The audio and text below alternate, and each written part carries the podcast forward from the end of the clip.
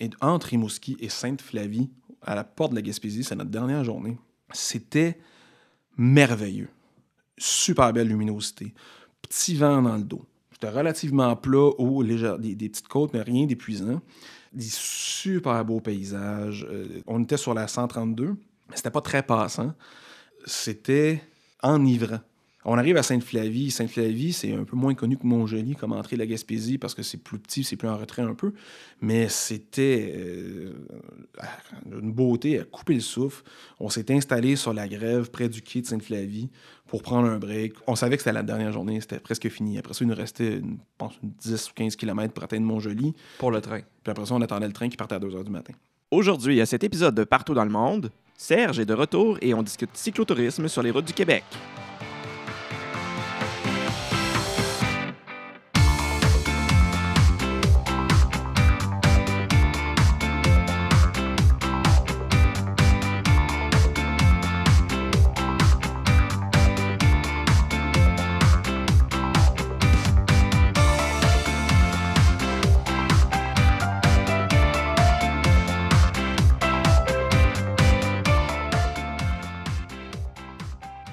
Ami Serge. Bonjour. Bonjour.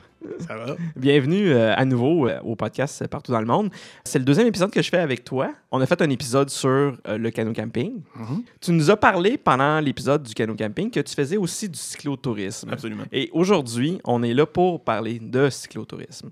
Fait que pour toi, comme tu fais du canot camping, tu pars en expédition de vélo et tu fais plusieurs jours de cyclotourisme en pas en autonomie complète, mais pratiquement, là, dans le sens que vous partez avec votre équipement, votre tente, vos, euh, vos- votre sleeping, tout ça. Ouais. Comment tu as commencé à faire ça? D'où est-ce que c'était venu l'idée de, de faire du cyclotourisme euh, à la base? Je me rappelle pas clairement c'était qui entre moi puis un de mes bons amis euh, qui a proposé l'idée. Ça devait être lui, en fait. Mais euh, il y a 5-6 ans, on avait eu envie d'aller faire du rafting sur la Rivière-Rouge. Et euh, c'était à peu près une demi-heure au nord de Granville-sur-la-Rouge. Et donc, euh, l'idée, c'était d'aller faire du rafting. Puis on s'est dit, hey, pourquoi il va pas en bicycle? Donc, on s'est dit, OK, ben, on va y aller en vélo. Donc, on a pris, des, on a pris nos sacoches de vélo, euh, on a vérifié le trajet comme il faut, puis on a ramassé, bon, tant de sacs de couchage, mais on n'était pas encore top notch équipé pour ça. Euh, lui était plus équipé randonnée pédestre, un peu minimaliste. Moi, j'étais encore un peu trop équipé camping de char slash canot camping lourd. là. Donc, euh, mon sac de couchage, par exemple, était assez volumineux. là. Il occupait à lui tout seul une sacoche au complet. là. Donc, c'était plus ou moins pratique, mais quand même, c'était un bon premier test. Puis, euh, on est parti euh, de Montréal, de Rosemont, et on s'est rendu de même d'une traite jusqu'au nord de Granville-sur-la-Rouge, à la base de plein air, ce qui représentait à peu près 125-127 km. Qui est dans les Laurentides, là, euh, Grande-Ville-sur-la-Rouge. Et Laurentide, mais presque rendu en Outaouais. là. On est vraiment sur le bord de l'Outaouais. Oui, oui, oui. Et euh, c'est assez vallonneux. Montagneux, c'est un peu fort, là, Mhm. mais vallonneux. Comme le bout de Oka, ça, ça bouge pas mal. En fait, on, on traverse jusqu'au nord, jusqu'au parc d'Oka, puis après ça, on pique vers l'ouest. euh, on longe la rivière des Outaouais, on longe à 50. Puis c'est un beau trajet, c'est vraiment le fun. C'est juste que 127 km, surtout moi, c'était mon premier. En fait, euh, j'avais fait la même année ou l'année d'avant ma première raid au-dessus de 100 km qui était le Tour de l'île, l'édition où on avait un 130 km. là. Et donc, euh, c'était dans la même eaux, sauf que le Tour de l'île, 130 km, c'est relativement plat. Oui. Euh, Là, c'était plus costaud. oui. Puis, euh, bon, je suis pas en super bonne forme physique. là. Que tu as déjà dit dans l'épisode précédent que tu n'étais pas le, le top, euh, Ouais. le top cardio de- du groupe. euh, C'est ça. Quand je fais ça, je suis pas mal en train de chercher le top de ce que je suis capable de faire. là. Ouais. Fait que, euh, bon, tu fais 105, 110 km. Déjà, t'es pas mal, euh, t'as- t'as tiré pas mal de jus. Là, Puis là t'arrives à, Gla- à Granville-sur-la-Rouge, tu fais, yeah, on est rendu. Bon, super. C'est là qu'on pique vers le nord. On pique vers le nord, on monte par-dessus la 50. Puis la 50 est comme sur une butte. Il faut vraiment que ça, ça monte assez raide. Traverse la 50. À cet endroit-là en particulier ou. euh, Pas mal tout le long, en fait. Ouais, Il y a bien des endroits. Quand tu passes d'un bord à l'autre de la 50, euh, faut que tu grimpes pas mal. Ouais. C'est vraiment une bonne, une bonne montée. Là. Ben, je me souviens les fois que j'étais allé comme dans le coin du lac Simon, effectivement, la, la- route est assez vallonneuse Ouais. là, quand tu t'en vas vers, vers l'ouest. Puis ça va en montant. Ouais. Ça Oh, monte oui, assez vite. globalement, oui. Puis là, ben, on s'entend, la base de plein air, ça tente pas à avoir du monde arriver en bicycle, ce qui fait que le chemin est en, en garnotte. Il a mouillé. C'est de la grosse garnotte, c'est pas de la petite garnotte tapée de piste cyclable. Donc, euh, il y a des galettes de garnotte mélangées avec de la terre qui chassent sous les roues. Puis là, c'était le premier canot, cam- euh, premier canot camping, premier cyclotourisme. Donc, j'avais pas encore installé de sacoche sur le roue avant. Tout mon stock était en arrière. Ce qui fait que mon vélo était ultra lourd, sa roue dans l'arrière. Et on a une pente, je sais pas, ça doit être dans le, dans le genre du 8% à monter, avec Aïe, ouais. euh, 100 quelques kilomètres dans le corps, Ouais, dans ouais, de la garnotte molle qui chasse. Fait que là, moi, j'avançais de 2 mètres, j'arrêtais, je prenais mon souffle. J'avançais de 2 mètres, j'arrêtais, je prenais mon souffle. Mais à chaque fois que je repartais, vu que mon, mon derrière était hyper pesant et qu'on était en bonne pente, ben, je faisais un wheelie. Puis, Un euh, volet involontaire. Oh, ouais, totalement. Puis euh, c'était un peu dangereux de tomber sur le dos. Bon, c'est pas arrivé. Euh, fait que, ouais, le dernier bout a été particulièrement éprouvant, mais en même temps, c'était hyper euh, plaisant, gratifiant. On arrive à la base de plein air, le monde nous voit y arriver. Ils sont comme, OK, oui, on vous attendait. Ce qui est le fun, c'est qu'on a pris un forfait qui incluait les repas. Donc, ils nous attendaient avec le souper. Donc, vous n'avez pas besoin de traîner de nourriture? Non, cette fois-là, on n'a pas traîné de bouffe. On arrive à la base de plein air, ils nous sortent le repas. Puis là, ils font comme, vous êtes en vélo? Oh, ouais. De où? Ben, de Montréal. Aujourd'hui? Oui. OK, ça vous tentait? Ouais, ouais. Visiblement, oui, vous êtes là. Ouais, ouais. Puis, euh, écoute, on a été un peu malchanceux avec la météo. Là. Il a mouillé tout le long. C'était ultra humide. C'était un peu euh, mouillé Pendant que vous étiez là. là. Ah, total. Et quand vous êtes monté aussi ou. euh, Oh, oui. On Ah a oui. pogné la grosse pluie. On traversait la réserve de Kanesatake. quoi, ouais. Ouais, à côté d'Oka. Puis, bref, pendant qu'on était là, a- a- c'était de la grosse pluie torrentielle. Tu sais, quand tu roules, puis tu fais comme, bon, on se retourne de chez nous. Tu t'ennuyais, là. Tu t'ennuyais de ta mère. ouais, un peu quand même. Mais finalement, euh, on a eu des passes de pluie, de soleil. Fait une fois que le soleil était ressorti, on séchait assez vite, puis ça allait bien. Mhm. Puis il faut se rappeler que c'était quand même mon premier, mon premier gros cyclo- ben, ma première grosse ride. Ouais. Donc, euh, j'étais plus ou moins bien préparé. euh, C'est ta première, ta, vraiment ta première expédition de cyclotourisme avec vraiment de l'équipement que tu prenais pour te rendre à un endroit pour rester là Ouais. avec ton vélo. Parce que trimballer une couverte, un costume de bain, des trucs comme ça, j'ai fait ça souvent, ou un Oui. lunch. Mais là, c'était vraiment tout équipé. Ouais, ouais, à part le- pour la bouffe qu'on. Parce que quand on parle, mettons, qu'on fait le tour de l'île de Montréal, mettons, qu'il- même si tu fais l'édition du 130... C'est la seule année qu'il y en a eu un, c'était 130 km. C'était le tour littéral de l'île de Montréal. oui, oui. Mais tu n'avais pas traîné, dans- tu te faisais juste traîner des bouteilles d'eau, puis tu n'avais pas d'équipement que tu traînais là. Non, non, non. Ouais. Non, non. On avait traîné une du réellement du cyclotourisme, c'est cette fois-là quand tu es monté Ouais. à. Euh, ben, je ne me rappelle pas l'endroit exact, mais c'était à peu près 30 minutes au nord de Granville-sur-la-Rouge. OK. On avait passé, euh, c'était pas Carillon, c'était. euh, J'ai oublié le nom. Euh, c'est un tout petit village qui était à l'ouest de Granville-sur-la-Rouge, puis c'est à partir de là qu'on avait piqué vers le nord. Je le mettrai dans le, le post-scriptum. Puis, euh, mais quand même. En en fait, je disais qu'il mouillait, c'était un peu déplaisant, mais en même temps, le lendemain, c'était une journée de rafting. Donc, euh, beau temps, mauvais temps, t'es mouillé de toute Ouais, façon. tu t'en fous. Là. Fait que ça changeait pas grand-chose. Puis sur le chemin du retour, à part euh, quelques petites ondées, on a pogné du beau temps. Fait que ça avait été vraiment bien pour ça. Fait que ça, c'était juste un aller-retour, trois jours, une journée de canot ben, pas de voyons, mélanger dans mes affaires. une journée de rafting en plein milieu. C'était vraiment bien. Fait que ça nous avait donné le goût de continuer. Ouais. L'année d'après, j'avais pas pu. euh, Mon ami avait fait un, cyclotourisme avec quelqu'un d'autre. Et l'année suivante, ben là, on avait relancé l'idée encore. C'était encore un trois jours, mais cette fois-ci, c'est trois jours de vélo. Et là, on avait décidé d'y aller, de monter la barre un peu. Euh, l'aller-retour pour le rafting, ça représentait à peu près 250-260 km. on s'est dit, on va dépasser la barre du 300. On était parti de Montréal, on est allé au parc de la Yamaska. Ça, ça représentait à peu près 110 km, grosso modo. Ouais, ça doit être dans ces eaux-là, oui, effectivement. Le lendemain, on est rendu dans les cantons de l'Est, fait que c'est un peu plus vallonneux, mais c'était une plus petite journée, là, une soixantaine de kilomètres. On était allé dans le bout de Dunham, Farnham. Oui. Euh, on a fait du camping, euh, un camping de, de bord de route, là, mais plutôt sympathique, là, avec un petit restaurant de déjeuner qui faisait des bons déjeuners. Je me souviens pas du nom, mais c'était vraiment une belle place. Puis euh, c'est ça, la deuxième journée, en fait, c'était la journée un peu plus. euh, non, gastronomique, ce serait pas le bon mot. là. Euh, mais bref, euh, où on est allé faire justement un tour à Brasserie Dunham, on avait pris. euh, De l'agro-tourisme, appelons ça. là. Ouais. Que vous, êtes, vous, êtes vous avez profité des, des choses qu'il y avait dans le- la région, puis tout ça. Effectivement. Ah, mais vous, vous vous déplaciez en vélo pour faire ça? Oui, oui, nécessairement. Ok. On n'avait rien d'autre. Ouais, vous n'avez pas de voiture, non. Non, c'est ça. Fait qu'on, c'est sûr qu'on avait monté notre tente. On, va- on avait laissé euh, une majeure partie de nos effets personnels au site de camping. Puis on était parti plus minimaliste un peu euh, pour manger puis revenir. Ce qui était bien, en fait, c'est que du camping jusqu'au restaurant, c'était toujours en pente ascendante. C'était forçant. Mais en même temps, une fois qu'on avait bien mangé, bien bu, c'était en pente descendante. Ah, oui, oui. C'était stratégique. Ça, c'était sur le terrain de camping? Euh, ben, en fait, non, on partait du terrain camping puis on allait à Donham. C'était, je pense que c'était une ride de 15 km à peu près. Ah, OK. C'est pas super. Ouais, c'est ça. Fait que c'était un 15 km en montant, puis après ça, un 15 km en descendant. Ok. Fait que, euh, une fois que tu avais bien mangé, puis pris 2-3 pintes, là, pas au-dessus de 0.08, euh, ça se prenait. Pas pour toi, en tout cas. euh, Non, non, non. J'étais en état. De toute façon, j'étais. à Carreux que toi, c'est pas bien stressant. Là. Non, c'est ça, c'était correct. Puis euh, le lendemain, en fait, là, on était revenu directement de là jusqu'à Montréal. Fait que là, ça représentait une petit peu plus grosse journée. Euh, C'était dans l'ordre de 120 km à peu près de mémoire. Euh, la particularité de ce trajet-là, c'est que euh, cette période-là, il faisait 35 sans compter En plein été. le Midex. là, C'était un vrai 35. là. Oui. Fait que là, c'était extrêmement chaud. On se déshydratait super vite, donc il fallait vraiment traîner beaucoup d'eau. Euh, moi, j'ai toujours été du genre assoiffé, là, donc euh, j'avais prévu le coup sans égard au soleil, que j'avais plus ou moins calculé. là. Puis je traînais toujours à peu près 4 litres d'eau sur mon vélo. Ce qui me permettait de me rendre jusqu'au point d'eau suivant sans trop de problèmes. Par contre, j'ai un de mes amis qui avait été un peu plus euh, modéré sur la quantité d'eau qu'il était capable de transporter. Fait que lui, ça arrivait qu'il était pas mal sec avant d'arriver au prochain point d'eau, mais en même temps, il, était, il en avait moins besoin que moi. Donc, euh, c'était correct quand même. puis on se partageait quand il y avait des restants. Puis quand tu dis vos prochains points d'eau, mettons le, le trajet que vous avez, vous avez décidé de faire pour, pour vous rendre là et revenir, euh, c'était quoi, les, quoi les routes que vous empruntiez? C'était des routes secondaires du, du réseau routier ou c'était des pistes cyclables? On priorise pas mal toujours la route verte quand elle existe. Puis Oui. des- la route verte, il y a plusieurs circuits.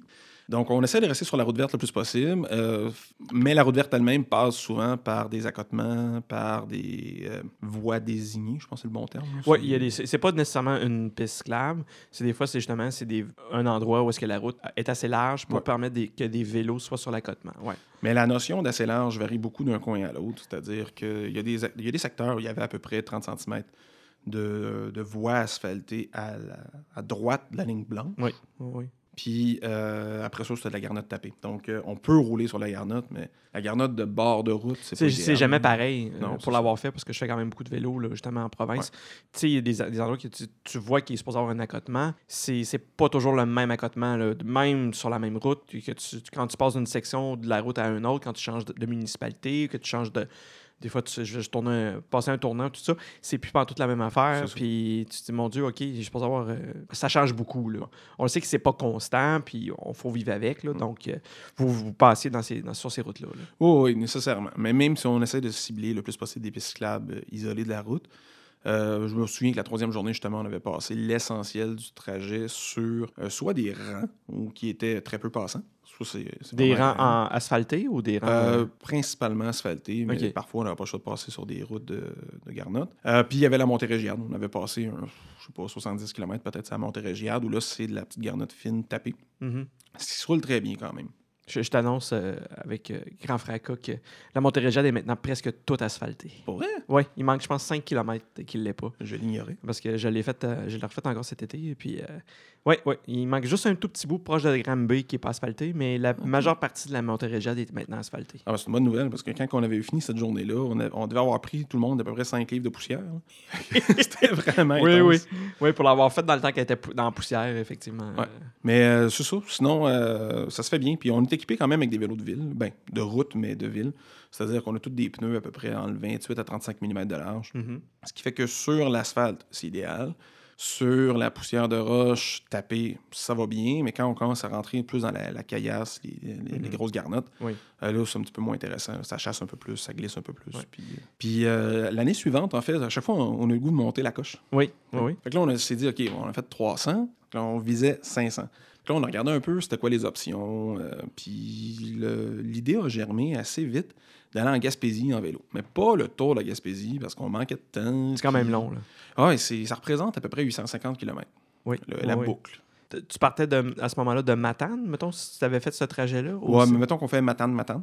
Oui, Tu oui, fais oui. le tour. Je pense que c'est à peu près ça, 850 OK, km. ouais, c'est ça. C'est ce que je pensais. Ouais, c'est une bonne boucle. Puis, bon, on s'entend, euh, la Gaspésie, il y a beaucoup, beaucoup, beaucoup de dénivelé.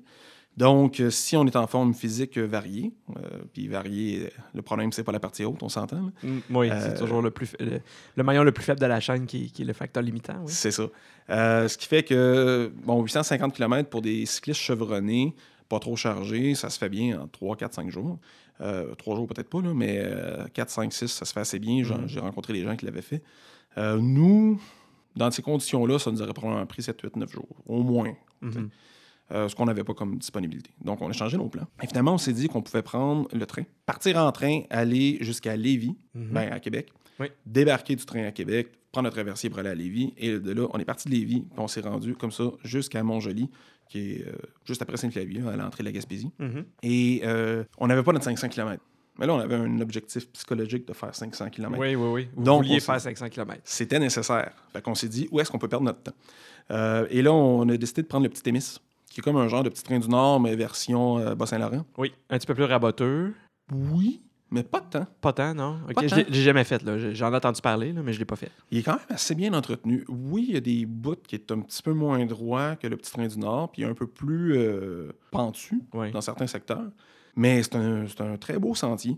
Euh, si t'as pas peur des mouches à chevreuil ou des maringouins, là, c'est parce que c'était un peu intense. Ouais, j'en j'en doute pas. Mais euh, non, c'est vraiment un beau sentier.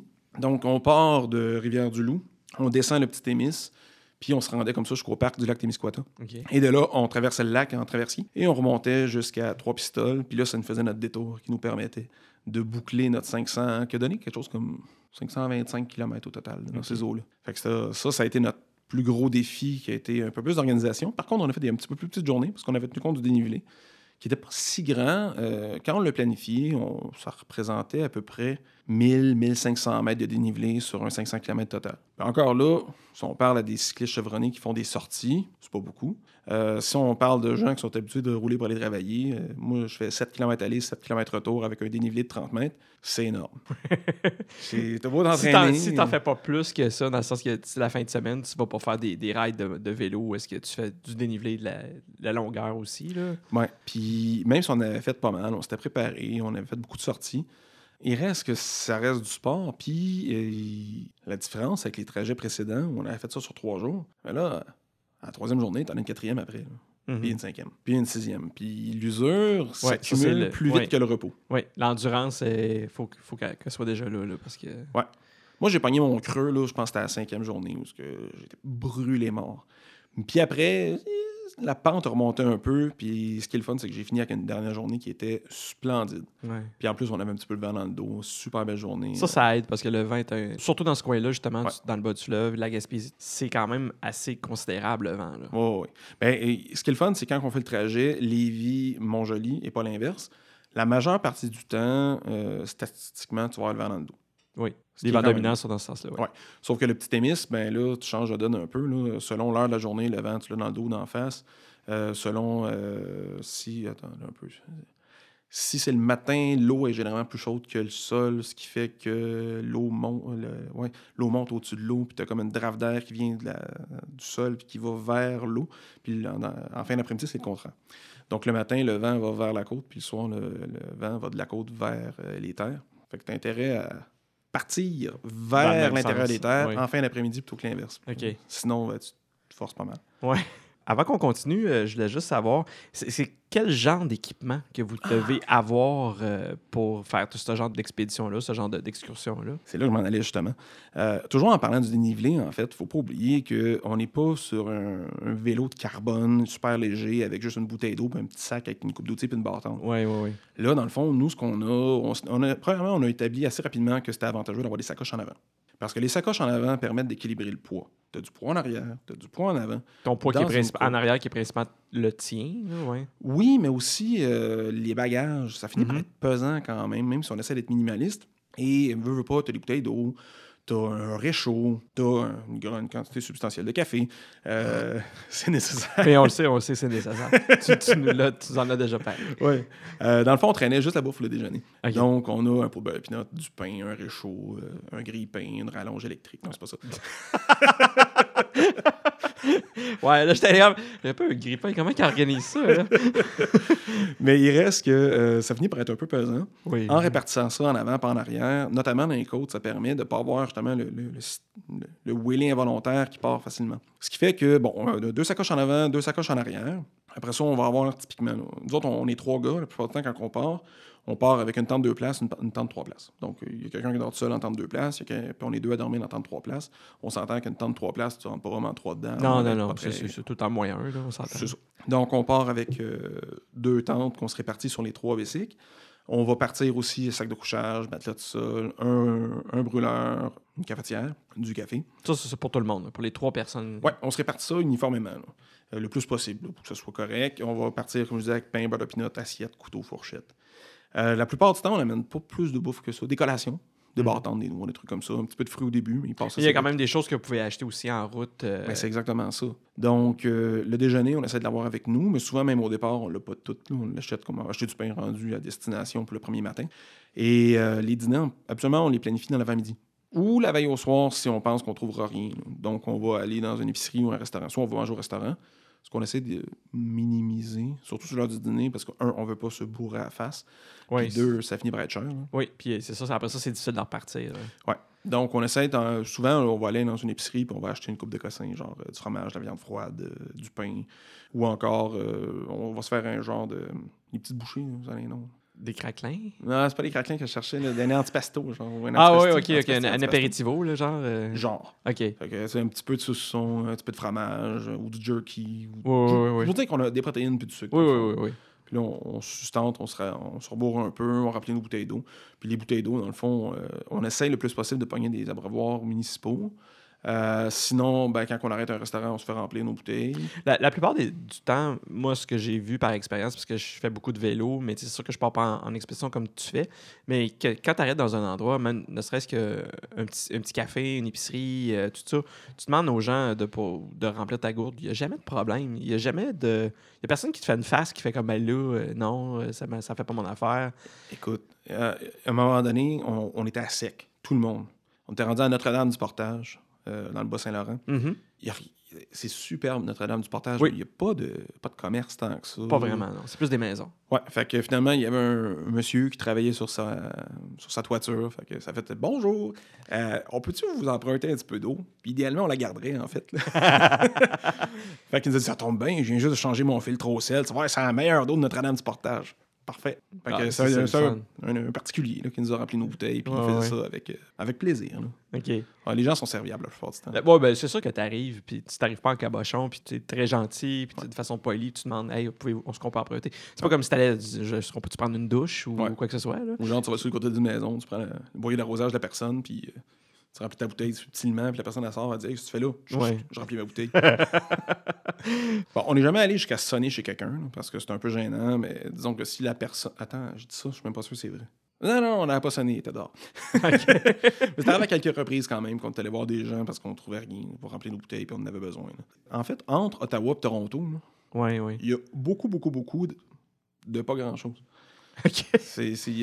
La campagne? Il n'y a pas d'agglomération. Oui, il y a de la campagne, mais même les villages sont, sont petits, pas si peuplés. Euh, C'est des petites, euh, des petites villes, des, ben, en fait, des petits villages, des petits bourgs. euh. Oui, vraiment. D'ailleurs, il y a un village de Klingon. C'est Calatar! C'est quoi? y a-tu vraiment un village de Clingon dans ce coin-là? Non, ben là, je pense que ça s'appelle Calatar pour vrai. Puis moi, j'étais arrivé là, j'ai dit, coudon, on dirait que ça a été sorti de Star Trek, le nom du village. Ah, ouais, OK. C'est, euh, Mais euh, pour l'anecdote, à Calatar, il y a une roulotte de poutine Ah. en Ontario Quand même. qui était excellente. Mais il y a quand même beaucoup de fran- franco-ontariens dans ces coins-là. là. Ben, ils n'étaient pas franco-ontariens, eux autres. OK. Mais ils avaient trouvé comment faire la poutine. Ah, bon. Et il y avait une poutine à l'aneth. Hein? Ouais. Fait que la sauce, il y avait de l'aneth dedans. Puis il y avait des cornichons à l'aneth frits dans la poutine. C'était malade. Ah, c'est sérieux, je suis pas capable de- je suis même pas capable de concevoir le goût. C'était En délicieux. ce moment, C'était sérieusement Ah, ouais. délicieux. C'était ça à la coche. Ah, ben, OK. Ouais. Fait que à Calata, À Calatar. il y avait Avec de la à poutine à la nette avec des cornichons à la nette. Ouais, monsieur. OK. Frits.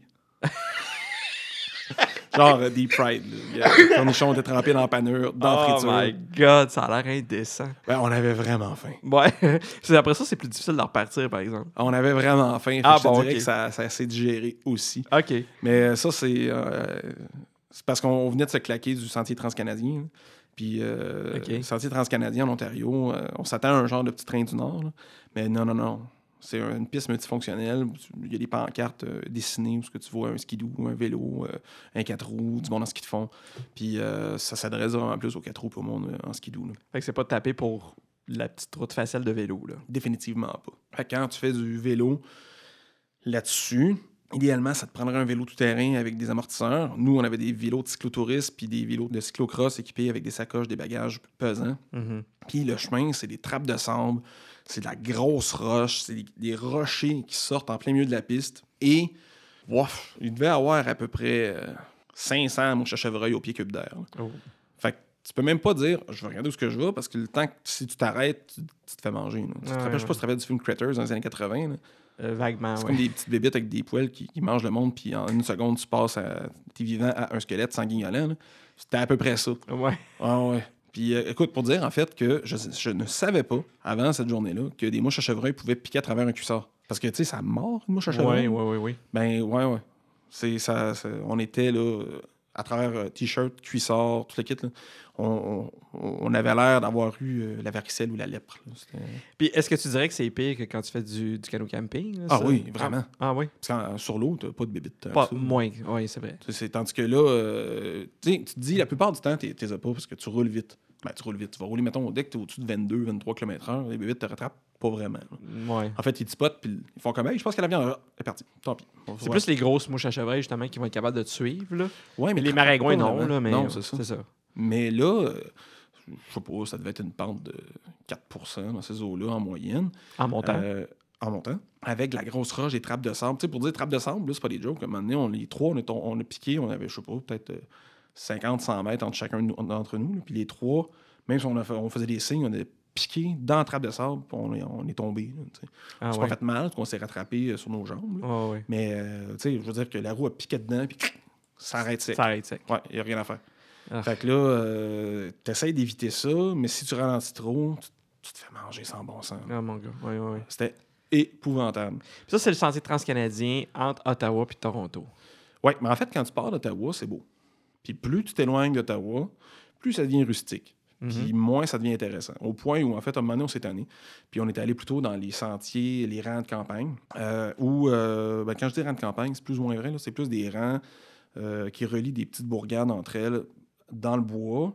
Euh, puis c'est très vallonneux, très montagneux. Ben, non, vallonneux, pas montagneux. puis c'est des chemins de terre.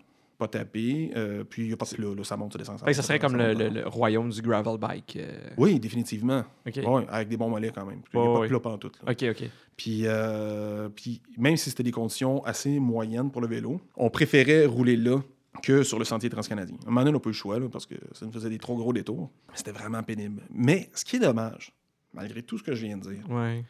c'est qu'il y a des paysages splendides à couper le souffle. Genre le paysage bucolique que tu vas voir à découverte, puisque tu, tu vas voir euh, la maman orignale qui nourrit son petit dans un étang. là. Ouais. Euh, des, des trucs vraiment beaux. Tu as le sentier qui passe, puis à droite puis à gauche, c'est une petite zone semi-marécageuse où effectivement tu t'attends à voir euh, un orignal, un, un chevreuil puis un ours dans, dans le même plan de vue, là, parce que c'est- ça a l'air un peu cliché. Ça serait là qui serait là, ouais. Ouais. Puis en fait, si tu pouvais arrêter pour le regarder sans mourir euh, Dévoré. écorché, ouais, euh, ça serait vraiment beau. Fait en fait, on a très peu de photos de ce, de ce passage-là parce que c'était juste pas réaliste. OK. Écoute, Mais quand vous quittiez le sentier transcanadien pour vous en aller sur les petits chemins de campagne, tout ça, c'était-tu moins pire au niveau des, des, ben, des bibites ou des insectes? Ou... un peu. Ouais, Pas des masses, mais un peu. ouais. Mais encore là, il y en avait beaucoup. Sauf que là, donné, on s'est tanné. Là, on a pris euh, du répulsif à moustique, on a le, le Watkins en crème. là. Ouais, ouais. Puis on s'en mettait partout. là. Moi, je m'en mettais dans les cheveux, sur mon linge, par-dessus mon cuissard. On avait partout, partout, partout. Puis c'était gérable. Sauf qu'évidemment, tu fais du vélo, fait que tu transpires, fait que ça, ça restait pas longtemps. Non, ouais. Mais ça permettait au moins d'être capable d'arrêter pour boire de l'eau sans. sans, sans capoter, là. Ouais. Ouais, ouais. Parce qu'en fait, quand ça a vraiment dégénéré, j'avais un de mes amis qui est euh, plus, euh, plus agressif un peu sur son vélo, que lui a fait comme moi, je sac mon candidat. Puis il s'est mis à pédaler comme un mongol. Euh, J'étais incapable de le rattraper. je pédalais comme un fou en arrière, je criais son nom. Hey! Hey! Plus de mots de la marde, j'arrête pas, puis il continuait. Je hey! Je veux du Watkins! OK, c'est lui qui avait le Watkins. Ouais. Ah, oh. Après ça, ça fait tu me le laisses. OK, ouais, ouais, ouais, ouais. Parce que. Puis lui, en fait, il se dit j'arrête pas, je suis pas capable d'arrêter. Si j'arrête, je vais me faire bouffer tout cru. ouais, ouais. Puis, Ah, ça euh, devient intolérable, là. Ah, ça l'était. Puis en général, tu sais, j'ai toujours été un aimant à insectes piqueurs, là. Mais là, hum, fait que j'étais habitué de gérer. là. Ouais, ouais. Mais là, c'était puissance 10. ça. Ah ouais, c'était épouvantable. OK. Ah ouais. Là, c'est parce que c'était dans ce secteur-là. Quand tu es allé faire justement le bas du fleuve, la Gaspésie, tout ça, c'était pas. Pas un problème. Non, c'est ça. Ça dépend vraiment des zones. Je sais que, mettons, quand si tu vas dans le nord, euh, dans le coin justement de Mont-Laurier, puis dans le coin de la Macasa, tout ça, je, je le sais que l'été, il y a énormément d'insectes, il y a énormément de mouches à chevreuil, puis c'est- ça devient insupportable à un certain, à un certain point. Là. Puis euh, il y a d'autres secteurs que si tu vas dans les cantons de l'Est, c'est jamais aussi pire que ça. là. Fait Non, que non, Il y a vraiment des zones au Québec où est-ce que c'est très, très insupportable au niveau des insectes. Puis il faut le savoir, puis il faut être équipé en conséquence, ou il faut avoir le moral ou Ouais. l'endurance pour passes au travers de ça. là. Oui, parce qu'il n'y a pas de miracle à faire. Hein. Je veux Non, dire, non, en gros, euh, tu roules plus vite que les bébites si t'es capable, puis sinon, tu mets un bon répulsif. Mais le problème, c'est que la sueur n'est pas l'ami du répulsif. Non, non, non. Puis à un moment donné, ces produits-là, ça devient toxique là, euh, pour, euh, Ouais. pour la santé. Là. C'est, c'est, c'est- Ouais, ça peut abîmer aussi le matériel. Oui, ça, ça peut abîmer. Surtout des, des- des vêtements comme des vêtements sport, comme du lycra, tout ça, c'est, c'est pas, c'est, pas recommandé. Là. Fait que tes expéditions, euh, là, ça fait combien que tu fais de- avec euh, Euh, les années? ça- Je pense que je suis rendu à 5. OK. Puis c'est, c'est- c'est toujours avec le- les mêmes personnes avec qui tu fais ça? Ben, plus ou moins, c'est-à-dire que essentiellement, oui, là, on est deux, que j'ai toujours- on a toujours fait ensemble, puis on a un troisième qui s'est ajouté des fois. Puis l'inverse est aussi vrai, là, c'est les deux qui sont partis sans moi. Mais en général, on est toujours les mêmes de deux, trois personnes. Puis euh, dans le fond, on, on se réunit en général euh, en avril, dans ces eaux-là, puis on commence à regarder un peu plus où ce qu'on va, puis on se split le travail, puis dans le fond, on, on se trouve un tracé, ça c'est la première chose qu'on fait. Mhm. Après ça, on regarde si on est capable de, de faire ce tracé-là de façon euh, et agréable et sécuritaire. Parce qu'il y a des tracés qu'on a rejetés parce qu'on savait qu'on allait rouler sur des routes où il y avait des grosses vannes qui allaient passer à côté de nous autres. Ouais, non, ça, c'est jamais le fun. Non, c'est ça. Fait qu'on regarde le tracé. Une fois qu'on a trouvé le tracé, on, on cherche des points d'arrêt. Puis ça, c'est un facteur qui peut faire rejeter le tracé. Par exemple, euh, cet été, on est parti de Montréal. On est allé euh, jusqu'à Gatineau. On a piqué de Gatineau vers le lac Ontario. De Montréal jusqu'à Gatineau, il n'y a pas eu de problème. Après ça, entre Ottawa et le lac Ontario, c'était hyper difficile de trouver des sites de camping. Mhm. On considérait un peu l'hébergement aussi, mais c'était moins intéressant. Euh, puis ça coûte plus cher, puis il y a la gestion des vélos. Tandis que du camping, tu mets tes vélos à côté de ta tente, tu dors, puis ça coûte moins cher. Mhm. Donc, on s'est rendu compte que autant c'est hyper facile de trouver des terrains de camping au Québec, même dans des coins assez reclus. euh, en Ontario, euh, dans l'est de l'Ontario du moins, pas tant. Après coup, j'ai- réalisé qu'on aurait probablement été plus avisé de juste suivre le fleuve. Puis en longeant le fleuve, on aurait trouvé plus de sites. À cause justement des bords de l'eau que les gens vont avoir tendance à avoir plus Ouais. des, des intérêts justement pour des mises à l'eau puis tout ça. Fait qu'il y a souvent des campings dans ces coins-là. Ouais, je pense qu'il n'y a pas beaucoup d'hurluberlus qui passent de Ottawa à- au lac Ontario en, vélo. Ça se peut. C'est un petit peu spécial l'idée qu'on avait eue. là, mais c'est ça, c'est vous qui vous, vous avez décidé de faire ça. C'est pas quelque chose que vous avez trouvé euh, dans, un, dans un guide, sur un site ou peu importe. euh, vous Non. avez décidé. Ah, nous, on fait ça, puis vous avez êtes arrangé pour le faire. Ouais, c'est ça. OK. On voulait longer la rivière de. On savait que parce que l'achat du. euh, la fois où on avait fait le, vélo pour aller, faire du rafting, on savait que le long de la rivière de c'était super beau. Je n'étais jamais allé à Gatineau. Puis en fait, on cherchait aussi un trajet qui nous permettrait de revenir en train. Question de pas faire une boucle. Euh, comme un peu comme on l'avait fait la fois qu'on était en Gaspésie. Donc, la fois, la fois de la Gaspésie, on était parti, on avait débarqué à, Québec, on était parti jusqu'à Montjoli. Et de Montjoli, on était rembarqué dans le train, puis on était revenu à Montréal. Et cette fois-ci, on était parti de Montréal et on voulait atteindre un endroit où il y avait une gare ferroviaire. On avait euh, repéré Belleville, en Ontario. Mhm. Donc, euh, évidemment, tout le long, on avait les triplettes de Belleville en tête quand on là. Surtout que c'est un film qui parle de genre de vélo. Puis de... En plus. Oui. Fait que, on s'est rendu jusqu'à Belleville, puis on est revenu en train à Montréal. On a cherché un endroit avec une gare. On a trouvé Belleville. On partait de Montréal. On s'est dit, OK, par où est-ce qu'on passe? Puis pas juste par où est-ce qu'on passe. On voulait pas diminuer le niveau d'intensité. On voulait continuer à aller en augmentant pour le défi. Pour la longueur. Euh, fait que, dans le fond, euh, probablement que si on avait longé le fleuve, ça nous faisait moins de kilométrage. Fait qu'on s'est dit, on va faire euh, pas l'hypoténuse. On on va faire les deux côtés de l'onde. Quand vous avez décidé de faire ce, ce- ce trajet-là, vous l'avez imaginé. Ouais. Il n'y avait rien comme tel qui avait jamais comme été. Pas, pas qui avait jamais été fait, mais dans le sens que c'est quelque chose qui vous autres vous est venu, une inspiration. Ouais. Puis vous avez dit, nous, on fait ce trajet-là. Ouais. Sans nécessairement qu'il y ait de ressources. C'est ça. Puis on a regardé un peu quand même, là, mais il n'y avait pas beaucoup de, de ressources justement qui citaient ce trajet-là. Avec le recul, je comprends un peu mieux pourquoi. Là, mais, Ouais, euh, ouais, ouais. mais en même temps, on regrette pas. C'était super le fun. On a vraiment vu des belles choses. Je ne connaissais pas l'Est de l'Ontario. Mhm. Je l'ai découvert. Euh, il y avait des coins vraiment sympathiques. Il y avait des super beaux paysages. euh, ce serait quand, comme, mettons, si tu disais a. Tu as, parlé de Belleville, tout Mhm. ça. Euh, y a-tu d'autres villes que tu pourrais dire par lesquelles vous êtes passé, qu'il y a des noms qui te reviennent? là? On t'arrête à Tweed, comme le vêtement. là. Oui, oui. Euh, à Tweed, on- dans le fond, on... OK. Euh, on avait, quand je disais qu'on avait de la misère à trouver des campings, on avait trouvé un qui était, j'ai oublié le nom exactement, là, mais c'était un, un beau nom de camping avec des super belles photos qui était proche de Tweed. Fait qu'on se dit, OK, on va réserver là, on va aller à Tweed. Là, euh, on arrive, écoute, c'était souvent très beau. Nous, on- souvent, on arrivait un petit peu en hauteur, puis après ça, on descendait vers l'endroit où on allait coucher. Donc, on a surplombé un peu Tweed. On est arrivé en descendant. Euh, C'était euh, super belle vue sur le bord d'un lac. J'ai oublié le nom du lac. C'est une petite ville, peut-être 1000 habitants dans ces eaux-là. peut-être même moins. C'est vraiment pas gros. Village de campagne, là. Ben, juste pour dire que c'est assez gros pour avoir un LCBO puis un beer store. OK. Oh, oui. euh, sauf qu'on est arrivé à 7h15. Le soir. Ben oui, parce qu'on était sur le sentier transcanadien. Ça roule pas vite dans la grosse roche. Non, non. Fait que, euh, on arrive à 7h15 le soir. Fait qu'on va. Qu'est-ce qu'on fait quand on arrive le soir? On va chercher de quoi à boire. Oui. Il faut se réhydrater, Oui. mais pas trop. Euh, donc, on va au LCBO, ben, il est 7h. Donc, c'est fermé. Euh, on va au beer store, c'est fermé. On va à l'épicerie, c'est fermé. Euh, on va à la phar- pharmacie, fermé. OK. Euh, station-service, vente pas de bière à station-service, d'accord. Euh, dépanneur non plus. Fait que c'était une, jolie bourgade qui, de jour, a un certain attrait touristique. Sauf que finalement, tout était fermé à part un, pub. Fait qu'on est allé souper dans un pub à boire la Molson canadienne.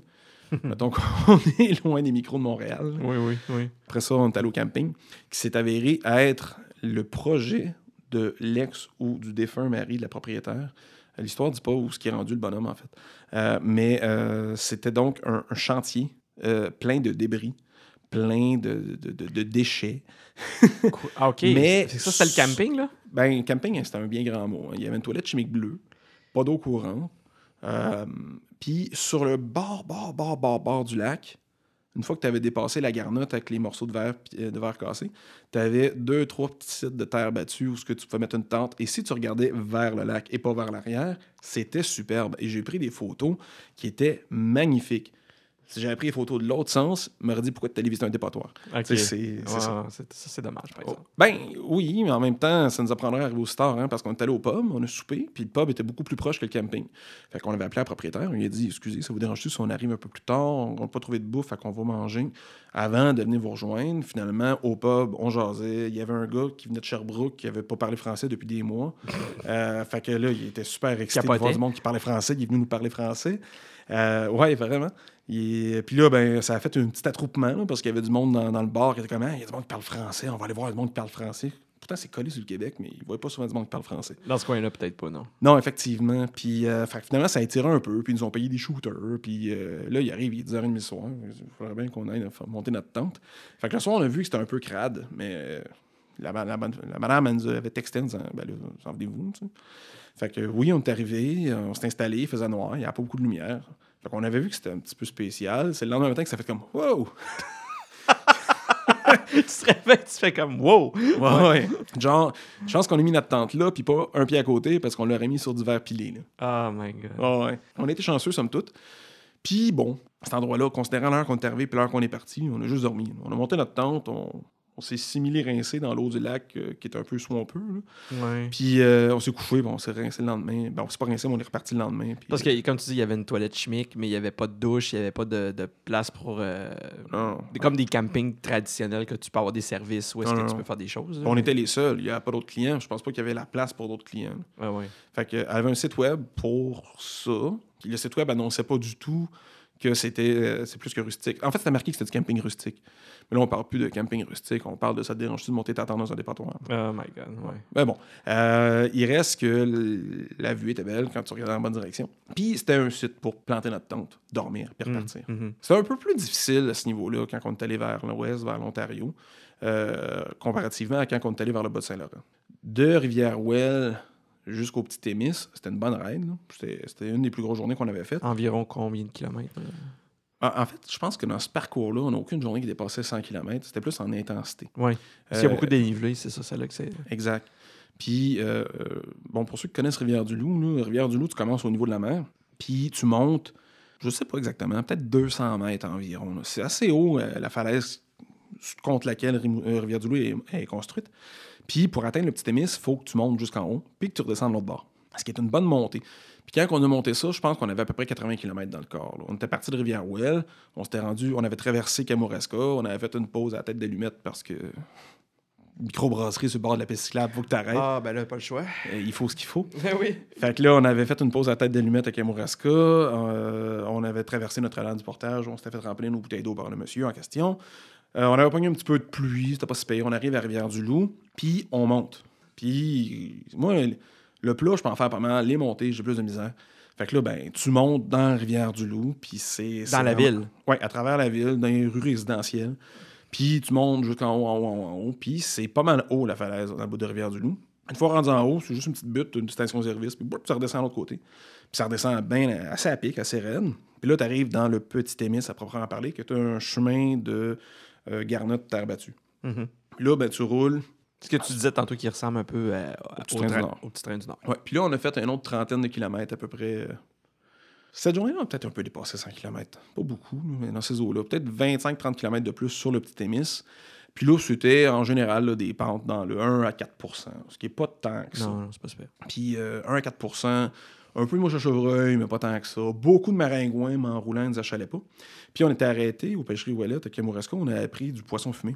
Fait que dans le fond, on avait une glacière en styrofoam pleine de, qui nous avait ben, donné, euh, pleine de poisson fumé. C'était notre repas qu'on gardait pour euh, notre site de camping le long du petit Émis. Euh, en fait, sur cette piste-là, à deux ou trois endroits, ils ont des plateformes de camping sauvage OK. que faut que tu réserves, mais tu pourrais aussi pas réserver et arrêter. Je pense que c'est libre, puis tu peux le faire, puis tu as comme une contribution volontaire quand tu es sur place. Oui. Il y a des petites boîtes que tu donnes, oui. C'est ça.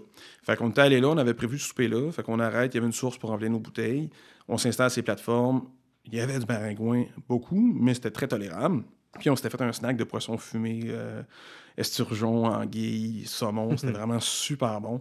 Petite soirée tranquille sur le bord d'un petit ruisseau. Après ça, le lendemain, on continuait à pédaler. Puis on se rendait jusqu'à euh, Cabano. Puis là, ça, c'était une bonne journée. Rendu à Cabano, on prenait le traversier, on allait au parc du lac Témiscouata. Ça, c'est une petite journée. On avait campé au parc du lac Témiscouata. Super beau parc de la CEPAC, avec euh, flambant neuf, en fait. là. Super bien aménagé. Un nouveau parc? Oui, ça fait 3-4 ans qu'il est ouvert seulement, je pense. OK. Puis on avait réservé une tente Utopia. Là, on avait rechargé nos batteries un peu le plus possible. Euh, on s'était reposé un peu. Puis on était reparti. Puis là, on avait traversé euh, les, euh, les routes fraîchement asphaltées du parc en direction est. Puis là, c'est des routes très sinueuses, assez pentues, mais Ça, pas ça, trop. ça fait encore partie du petit Émis? Non, là, on est à l'autre bord du lac. OK. Fait que là, on est dans le fond, l'autre bord. du- On est dans le parc de la CEPAC. Les chemins sont dans la CEPAC, je me trompe pas. Mais c'est de la belle asphalte flambant neuve. Fait que là, là, on roule vite. On est tout seul. C'est vraiment tripant. T'as le vent en face. C'est vraiment vivifiant. Jusqu'à temps qu'on arrive à la fin, la partie asphaltée. Où là, t'as des employés de la voirie en train d'asphalter. Ouais. OK. Et euh, la, la- la garnotte qu'ils mettent en dessous de l'asphalte, là, elle est pas très euh, amicale pour les vélos. Non. Parce que là, c'est pas de la petite garnotte fine de, de- de chemin de piste cyclable, c'est la grosse caillasse qui va accueillir de l'asphalte chaude. Mhm. Fait que là, c'est mou, les, les roues rentrent dedans, puis ça, on avait, je sais pas, une dizaine de kilomètres à faire là-dessus. Oh my God. C'est long 10 km dans ce genre de, de surface-là. là. Ouais, ça allait quand même bien, mais c'est le début de la journée, hein, fait c'était pas si pire. En fin de ouais. journée, on aurait peut-être chialé un peu plus. Oui. Fait que là, on sort de là, on arrive à, je me trompe pas, c'était Saint-Michel de Squatec. Petit village à l'est du parc du lac Témiscouata. Et là, on se dit, OK, là, on pique vers le nord, on s'en va à Trois Pistoles. Fait que, euh, on se dit, OK, il faudrait bien se pogner de quoi pour dîner. Est-ce qu'il y a une épicerie à Squatec? On sait pas trop. Tu es dépanneur? On sait pas. Là, on croise un monsieur qui est en train de peinturer son perron. fait qu'on lui dit, excusez-moi, c'est où le dépanneur ou l'épicerie la plus proche? Fait que là, il fait, ah! Ben, je suis par là, là, tourne à droite, puis euh, après ça à gauche, puis après ça à droite, puis peut-être à droite, puis à droite après, puis tu vas le trouver. OK, bon, je vais peut-être ajouter un petit peu de droite puis gauche, mais c'était dans ces eaux-là. Ouais. Fait que là, on dit merci beaucoup, mais là, monsieur est curieux, fait dire Ah, ben, vous faites quoi, vous êtes en bicycle, c'est- les bagages, surtout les sacoches, ces vélos, ça attire bien gros l'attention, le monde pose bien des questions. Fait que je dis Ah, ben, on s'en va à trois pistoles, on arrive de Montréal, on jase un peu. Là, ah ouais, c'est là trois pistoles. Vous allez passer par où? Ah, on pensait prendre la 295, là, puis après ça, la 293. Et là, mais ça, les arbres, vous autres? Ben, oui. Les arbres? oui. OK. Ben là, ça va les arbres. Tourne-toi, là, il y en a, là. Ouais. Là, puis les côtes, vous aimez ça? Ben, Moyen. ouais. ben, on est qu'à démonter, là. mais tu sais, on les cherche pas nécessairement. là. Je dis, ben là, les côtes, tu vas en avoir en masse là-bas. là. Pourquoi tu passes par là? Pourquoi tu passes pas par la 296? Il dit, ben non, mais la 296, c'est un bon détour. Là. Ben voyons, j'habite ici, j'ai grandi ici, je connais ça, mais c'est pas un détour. Je dis, ben là, je sors la carte, je lui montre la carte, je dis, ben, ça fait un arc de cercle, c'est un détour. L'autre, c'est direct, ça, c'est un arc de cercle. Non, non, non, non, non, fais-moi confiance, ça, c'est pas un détour. Ouais. Puis là, en plus, là, si tu passes par la 296, tu vas passer par Lac des Aigues. Puis à Lac des Aigues, il y a une cantine. Moi, je le connais, le gars, c'est un chef cuisinier. Il est super bon, il fait de la bonne bouffe. Vous alleriez passer là puis aller dîner au lieu de prendre de la bouffe au dépanneur. Ouais. Ça, c'est intéressant. OK. Puis là, en plus, euh, à 295, il y a plein de vannes, puis ça roule vite, puis il y a souvent des accidents, puis il y a tout le temps des blessés. Ouais. Parce que c'est en 296, t'as des CLST, des campings, t'as des, des terres agricoles, des champs, des pâturages avec des vaches. Euh, t'as Saint-Guy. Moi, j'ai un cousin qui vient de Saint-Guy, puis il n'aime pas bien bien parler français. Là. Il est plus anglophile, puis il vient de Saint-Guy. C'est comme, ouais. J'ai dit, une bonne place pour danser, ça. fait que je oh, ouais, dan- danser à Saint-Guy, c'est le fun. Puis euh, là, il continue, puis il en rajoute. Puis en plus, là, sur le chemin, tu as des campings si vous êtes fatigué. Puis, puis surtout, s'il arrive de quoi, vous allez avoir de l'aide, vous ne serez pas isolé. OK. Quand c'est convaincant, quand même, même si son discours est un peu décousu, euh, il nous convainc que 295 égale risque de mort, 296 égale risque de secours s'il y a des problèmes. OK. Oui. Et, et plus plaisant ou. euh, Oui, moins de côtes. Oui, oui, oui. Euh, Plus bucolique. euh, Ouais, intéressant. Puis là, il dit en plus potentiel de mon repas. OK. Fait que là, entre-temps, il, dé- il dérive un peu, tu sais. Puis là, il commence à me dire Ah oui, puis vous allez à Trois-Pistoles, hein? Vous avez entendu parler de l'église de Trois-Pistoles? Euh, ben, c'est une église. non, mais l'église de Trois-Pistoles a été construite par, par le diable. Hein? Il y avait un cheval qu'il fallait surtout pas déceler parce que si on le décelait, je me souviens plus de toute la. Il y a des légendes, oui. oui, oui, oui. Des affaires à Félix Leclerc. Je pense qu'il y a des romans qui, qui racontent ces légendes-là. Ouais, ouais, effectivement, Ouais. j'en ai lu un qui parlait de ça. Fait que là, on se dit, OK, bon, c'est- très amusant. Tout ça, c'est très, très euh, terroir. oui, effectivement. Fait qu'on se dit, OK, ben, écoute, on va passer par là. Fait que, bon, ben, on le remercie, on le salue. On part à 296, on suit ses indications. Il dit, là, montez par là, vous avez une petite côte, là, puis après ça, vous allez tourner à droite. Ouais, petite côte. Petite côte de, pff, je sais pas, 10 tu sais. Ah, quand Côte même. de rien. Petite coupe. Fait qu'on roule, on pogne la petite côte, on descend vers Lac des Aigles.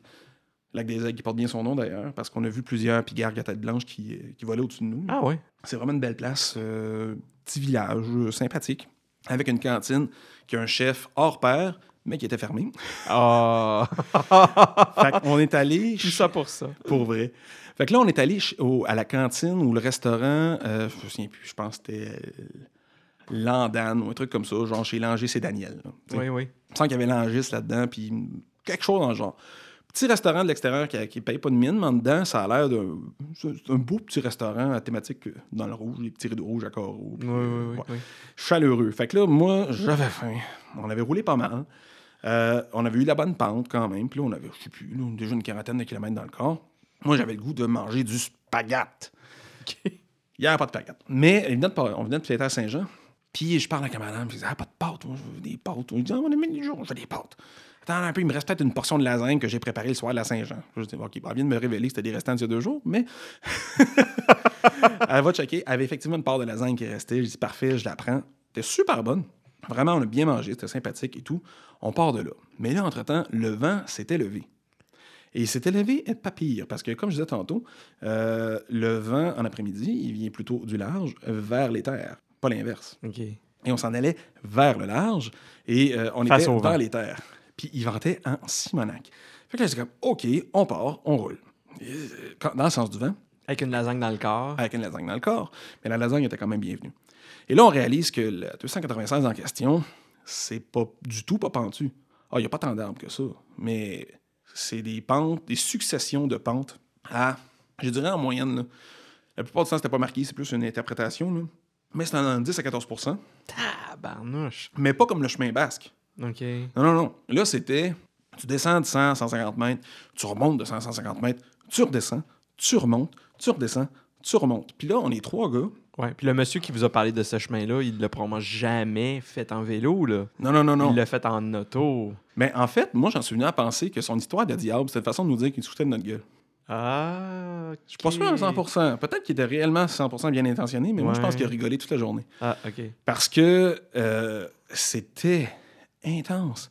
On est trois gars. Moi, je suis le plus pesant des trois. Le plus en forme de nous trois pèse à peu près 70-80 livres de moins que moi. Fait que quand on montait les côtes, il arrivait le premier en haut, mais quand on les descendait, on le doublait. C'était pas long. Écoute, on avait des odomètres, des cyclomètres. Oui. On a pied des pointes au-dessus de 70 km/h dans ces descentes-là. là. Ah oui. Ça roulait, là. Puis, fait que là, on descendait, puis là, on recommençait à monter la montée suivante, plutôt que lui avait fini de descendre l'autre d'avant, parce qu'on était plus pesant. Mhm. Puis à deux reprises, il a fait comme je pensais que vous alliez tomber sur le dos. Tellement que lui, il nous voyait, là, il avait l'impression qu'on montait un mur. Oh my God. C'était intense. En fait, moi, j'étais- à un moment donné, j'étais plus capable de les monter d'une traite. là. Euh, J'avais spoté les poteaux électriques. Puis je me dis, OK, prochain poteau. Pied à terre, reprends mon souffle. OK, prochain poteau. C'était hyper difficile. On a tous un peu eu euh, petite, euh, un effondrement, chacun notre tour. euh, Puis après ça, ben, moi, je suis tombé sur le mode stand-by, genre, ça durera le temps que ça durera, mais on va survivre. Parce que j'avais atteint un équilibre de je suis fatigué, on avance, je suis fatigué, on avance, mais c'était relativement stable, mais ça allait pas vite. Mhm. Fait que là, par rapport à ce qu'on avait prévu, ils nous avaient rajouté quelque chose comme 250 mètres de dénivelé puis 20 km de trajet. Ah. Et c'était désert. Tu sais, on roulait à 70 km/h dans la descente, mais il n'y avait aucun char. Un de mes amis, euh, tu sais, il avait entendu les pâturages. Toute la journée, il a fait comme Mais sont où les vaches? Ils sont où les vaches? Moi, je voulais voir des vaches. Sont où les vaches CLSC, oublie ça. On a fini par croiser Saint-Guy. Il y avait des tumbleweeds. ils faisaient Village désert. oui, là. oui, limite, il y avait des portes western craquant un peu de, de billets de, de guingois Ouais, ouais, comme dans ouais, des ouais. Euh, L'église était à vendre. Oh my god. C'était. Il y, y avait Palme qui vivent. peut-être vraiment foutu de votre gueule. Je pense que oui. Ou lui, il avait une vision de ce coin-là qui datait de peut-être il y a longtemps, puis sa, sa vision dans sa tête n'avait pas changé. Là, Ben, Écoute, Saint-Guy, il reste peut-être deux, trois habitants, parce que je pense qu'il y avait des érablières encore en fonction. mais... Ouais. Mais c'est un village fantôme. Ah, bon. C'est c'est mort. Il n'y a plus rien là-dedans. Puis au-delà de Saint-Guy, on est atteint, euh, finalement, parce qu'on était dû, on avait besoin d'eau, un dépanneur qui s'appelait Point d'aide. et qui portait. Si bien nommé. Vraiment. Parce qu'on est rentré et on y a trouvé Point d'aide. ah non? Ben, en fait, euh, on a demandé à la caissière si on pouvait aller remplir nos bouteilles d'eau. Elle a dit, Elle s'est jamais levée. C'est tout. On est allé dans- dans l'arrière-boutique. On a rempli nos bouteilles. On est ressorti. OK. Bon, ben, coudonc. C'était pas très sympathique. La bonne eau souffrée, tu sais, sulfurée. Ah. Mais euh, c'est pas grave. C'était pas l'endroit le plus sympathique du monde. Mais on avait atteint un, un genre de zénitude. Mhm. On se disait, nous arriverons quand nous arriverons. Puis l'ironie, c'est que vu que c'était des très hautes côtes, ben, on s'entend, c'est pas, euh, c'est pas le Mont Ventoux, là, mais c'est des bonnes côtes pareilles. On voyait pas à l'horizon. Mhm. L'horizon, c'était le haut de la côte d'après. Fait qu'à chaque fois, on se disait, ah, là, la prochaine, là, en haut de la côte, on va voir le fleuve. Ah, tiens, non. Euh, la prochaine, on va voir le fleuve. Ah, tiens, non. Et ça a été de même pendant toute la journée, le début de la soirée. Mais on a fini par voir le fleuve. Mais ça a été long. Il est arrivé tard, d'ailleurs. là. Vous vous en allez à quel endroit? Vous À vous Trois allez- Pistoles. À Trois-Pistoles. Fait qu'on était en perpendiculaire au fleuve. On arrivait à Trois-Pistoles. On arrivait réser- réservé au camping municipal. Et à un moment donné, la, la 296 est retombée dans 293. On arrive dans 293 et là, ça roule vite, vite, vite. Puis là, d'ailleurs, c'est là qu'un de mes amis a fait son, son propre effondrement parce que on venait de descendre et là, une espèce de mur à 14% avec des grosses vannes qui roulent à 90 km/h avec un accotement d'à peu près 30 cm. Là, là, il a fait comme, Hey, je suis plus capable, ça va faire. Il a fait sa petite prise de bacon. Ouais, ouais, ouais. On est reparti. on en avait toutes fait une. Ça, ça a été la sienne, mais euh, moi, j'avais fait beaucoup plus tôt. Fait que là, on monte la côte, même affaire, poteau, électrique, ah, prochain poteau, ah, prochain poteau, arrive en haut, et là, ça commence à être pas pire. Parce que ça montait des fois un petit peu, ça redescendait des fois un petit peu. On commençait à voir le bleu au loin de la, de la mer. Parce que rendu à cette hauteur-là, c'est salé. là. Oui, oui. Et là, le moment d'extase, le plus intense que j'ai eu en faisant du sport, on a atteint un point juste avant trois pistoles où ça ne faisait plus que descendre. Pendant genre 4 km ou 5 km. Une longue descente, pas trop forte, mais genre euh, entre 2 et 8% Des fois, ça allait plus, plus raide encore. On a pogné une côte à 18% en descendant à un moment donné. Ça y allait par, ça y allait par là. Ça descendait, plus besoin de pédaler. Tu fais juste contrôler tes freins. T'es tellement brûlé, t'en pleures de joie. T'es- vu embrouillé à cause des larmes de plaisir. T'es comme, Ah, avec le vent. Surtout quand c'est la fin. Ah, écoute, on était soulagés. C'était jouissif. On arrive à Trois Pistoles. Le camping était relativement sur le bord de l'eau, un petit peu en surplomb. là. On s'installe, coucher du soleil. Et là, on se dit, OK, on se change, on s'en va manger. On s'est pogné un super bon resto avec vue sur le fleuve. Alors, on s'est claqué une petite bouffe qui, qui était bien méritée en se disant, hey, là, là, on a eu notre journée. C'est là qu'on s'est dit, le gars, c'est bien foutu de notre gueule parce qu'il n'y avait pas de CLST, il n'y avait pas de pâturage, il n'y avait pas de terrain de camping, il n'y avait rien à part un plus long chemin puis un solide dénivelé. Ah. Euh, C'était vraiment intense. En fait, ça donnait à peu près 1000 km, 1000 km, 1000 mètres de dénivelé sur un total de pas de temps que ça, là, à peu près 85, kilo- 85 km. Sauf que c'était un 1000 mètres, pas du 2% qui se fait bien. Non. C'était une succession de pentes fortes. Et dans tout le 85 km qu'on a fait, je dirais que s'il y a eu 10 km de plat, c'est beau. C'était soit la descente, soit de la montée. C'était vraiment intense. Puis c'était, il faut se rappeler, après plusieurs euh, centaines de kilomètres déjà de fête Mhm. en journée collée. Mhm. Fait que rendu à trois pistoles, euh, on a vraiment bien dormi. Puis, tu sais, un de mes deux amis, c'est nature optimiste. Lui, pour son dire que non, non, le gars, c'est probablement pas foutu de notre gueule. Euh, il nous a peut-être sauvé la vie parce qu'il disait que l'autre route était plus dangereuse. Et c'est possiblement vrai. Il y avait peut-être plus d'achalandage au niveau justement du, tra- du trafic, le, Ouais. le transport routier. Les grosses vannes. Ouais, ouais. Ça se peut très bien. Mais il reste que ça a été euh, intense. Ben. Déjà, quand on est parti vers le Bas-Saint-Laurent, déjà, euh, bon, euh, si on fait dans le fond les arrêts, là, on a fait Lévis, je pense que c'était Berthier-sur-Mer, après ça, Berthier-sur-Mer, on s'est rendu jusqu'à euh, Rivière-Ouelle. Après ça, Rivière-Ouelle, là, me semble qu'on s'est rendu jusqu'au Bic. Ça, tu l'as vu, mon enfant? Non, non c'est plus tard que ça. En fait, bon, euh, le Bic, le on Bic était est rendu entre à... Rivière-du-Loup et Rimouski, si je me souviens. Oui, c'est ça. Donc, c'est Ouais. après le petit Témis. Fait que c'était comme rendu la cinquième ou sixième journée. On était fatigués. Fait que là, on est épuisé. On roule, on part de trois pistoles, on s'en va vers le Bic et on suit euh, la, route verte sur les chemins basques, je me souviens bien comment ça s'appelle. Ouais, Et ça me dit quelque chose, oui. C'est sinueux sur le bord de l'eau. Une fois de temps en temps, tu piques un peu vers l'intérieur des terres, mais tu es entre l'espèce de falaise qui longe le, le fleuve Saint-Laurent et euh, la- le, le fleuve en tant que tel. Donc, tu as comme une petite bande de terre un peu plus, euh, un peu plus basse où est construite Rivière du Loup, puis où est Trois Pistoles. Trois pistoles, ça, je m'en allais dire, oui. Puis là, tu longes ça, mais euh, c'est sinueux. C'est une succession de petites montées, pas très hautes, 10-12 mètres de haut, euh, mais avec des pentes à 10, 12, 14 OK.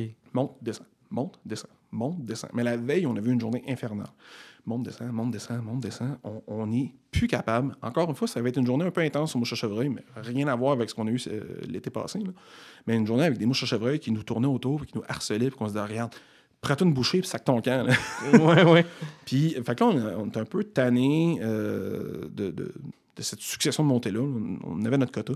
Fait qu'on s'est dit, tant pis, on s'en va à 532. 532, c'est une pente ascendante d'à peu près 2% Oui, il y avait du trafic. Oui, on était sur l'accotement, mais c'est un peu plus régulier.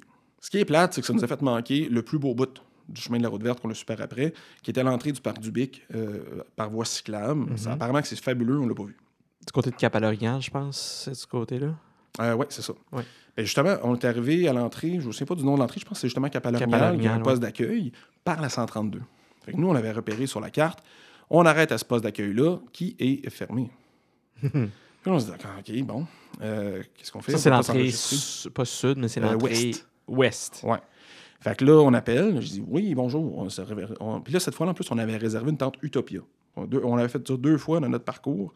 On a pris des tentes Utopia pour augmenter un petit peu le niveau de confort pour essayer de recharger les batteries. Oui. Fait que ça nous prenait donc soit un code, soit la clé du cadenas de la tente Utopia en question. Fait que là, on appelle euh, le parc du Bic, on dit oui, bon, excusez, on avait réservé une tente, on voulait s'enregistrer, le poste d'accueil est fermé. Ah oui, oui, il est fermé. Passez par l'autre accueil, j'ai oublié le nom, là, mais l'accueil euh, Est. Mhm. OK, l'accueil Est, celui qui est collé sur Rimouski. Oh oui, c'est à 15 minutes. Non, non, mais vous comprenez pas, c'est parce qu'on est en vélo. Là. Ouais. Ben c'est ça, 15 minutes en chance, pas 15 minutes en vélo. Puis là, on a notre journée dans le corps. là. Nous autres, on veut s'enregistrer. Ah ouais, mais il faut passer par l'accueil. Non, non, non. Envoie quelqu'un m'enregistrer. on fait pas l'aller-retour Rimouski, on revient à notre camping. là, C'était pas rapide. Surtout que le camping où est-ce que votre tente était, était du côté d'où est-ce que vous étiez déjà rendu. Oui, là. on était rendu. Ça vous donnait euh, rien de faire ce chemin-là pour revenir. ben, ça nous rajoutait à peu près vos 20 pas. km de plus sur ce qu'on Ah. avait déjà fait. là. On ouais. était brûlés. Oui, oui. Fait 20 que, km quand tu as une journée de 100 quelque chose de, de kilomètres de fête, là, tu, tu en as assez. Là. Oh oui, c'est 20 km le matin, tu dis, pff, 20 km, ça va bien. Mais là, non, non, on, on avait fait beaucoup. On était fatigués, on voulait juste aller se coucher. là. Fait que là, j'en un peu avec le gars, je pogne un peu une air, euh, je suis un peu vraiment pas content. Euh, finalement, on se rend à l'évidence, pas le choix. Fait qu'on rentre dans le parc du Bic, on suit la piste cyclable, euh, qui est super belle en passant. Oui, c'est un beau. Oui, oui, c'est magnifique. On était juste plus trop trop en état d'apprécier. Mais euh, c'était vraiment beau. Fait que là, on roule, on roule, on roule, on roule, on s'en va vers l'accueil. Puis là, à mi-chemin de l'accueil, on était super chanceux. On a tombé sur un genre de gardien du parc qui roulait dans un mini pick-up euh, plus petit pour Ouais, rouler dans les service, cyclables. là, ouais. Puis là, on nous dit, euh, en fait, on le croise, on pique une jasette, on, on lui dit, bon, on s'en va chercher notre clé, la Utopia à l'accueil. Il dit, ah, vous n'avez pas pu vous enregistrer, ben non, le poste était fermé. Finalement, il voit qu'on est vraiment à bout. Fait qu'il dit, écoutez, euh, allez au camping, mais allez vous chercher la clé. Allez vous l'apporter. C'est cool, ça. On a vraiment été chanceux. Fait que finalement, on a reviré de bord. On est allé vers notre terrain de camping. Entre-temps, lui, il avait eu le temps de faire l'aller-retour avec euh, son pick-up. Il est allé chercher la clé. Il nous avait débarré notre tente. Il nous avait laissé la clé. Fait que nous autres, on est arrivés. La tente était débarrée. Moi, je, je suis rentré dans la tente. Je me suis garoché sur le lit. fait un somme d'une demi-heure. Puis après ça, ben écoute, on était au parc du Bic. Le camping, il était dans une baie, la, la baie, je pense, euh, principale, je ne sais pas de son nom. Ouais, ouais, ouais. Et euh, avec le coucher du soleil entre les falaises que de chaque côté de la petite baie, c'était de toute beauté. C'était à couper le souffle. Ouais. Ça, c'est un- moi, c'est un de mes parcs préférés. Je pense euh, des parcs de la CEPAC au Québec, là, c'est le parc du Bec. Puis malheureusement, j'y vais pas assez souvent. là. Mais effectivement, c'est c'est époustouflant. là. C'est vraiment un beau parc. Ça vaut vraiment la peine. Euh, Puis si jamais on y va en vélo, il faut juste penser que l'accueil du côté ouest, il est pauvre. euh, Mais c'est ça, c'était à quelle période de l'année? euh? Ben là, on était quand même relativement tôt. On était autour de la Saint-Jean. Fait que c'était pas encore le gros de la saison touristique. Ouais, Probablement le- le gros mois de- plus tard, ça aurait été ouvert. Entre la Saint-Jean et la fête du travail, habituellement, c'est là que les, les périodes sont c'est plus achalandé parce que c'est les vacances pour les enfants, donc il y a plus d'achalandage.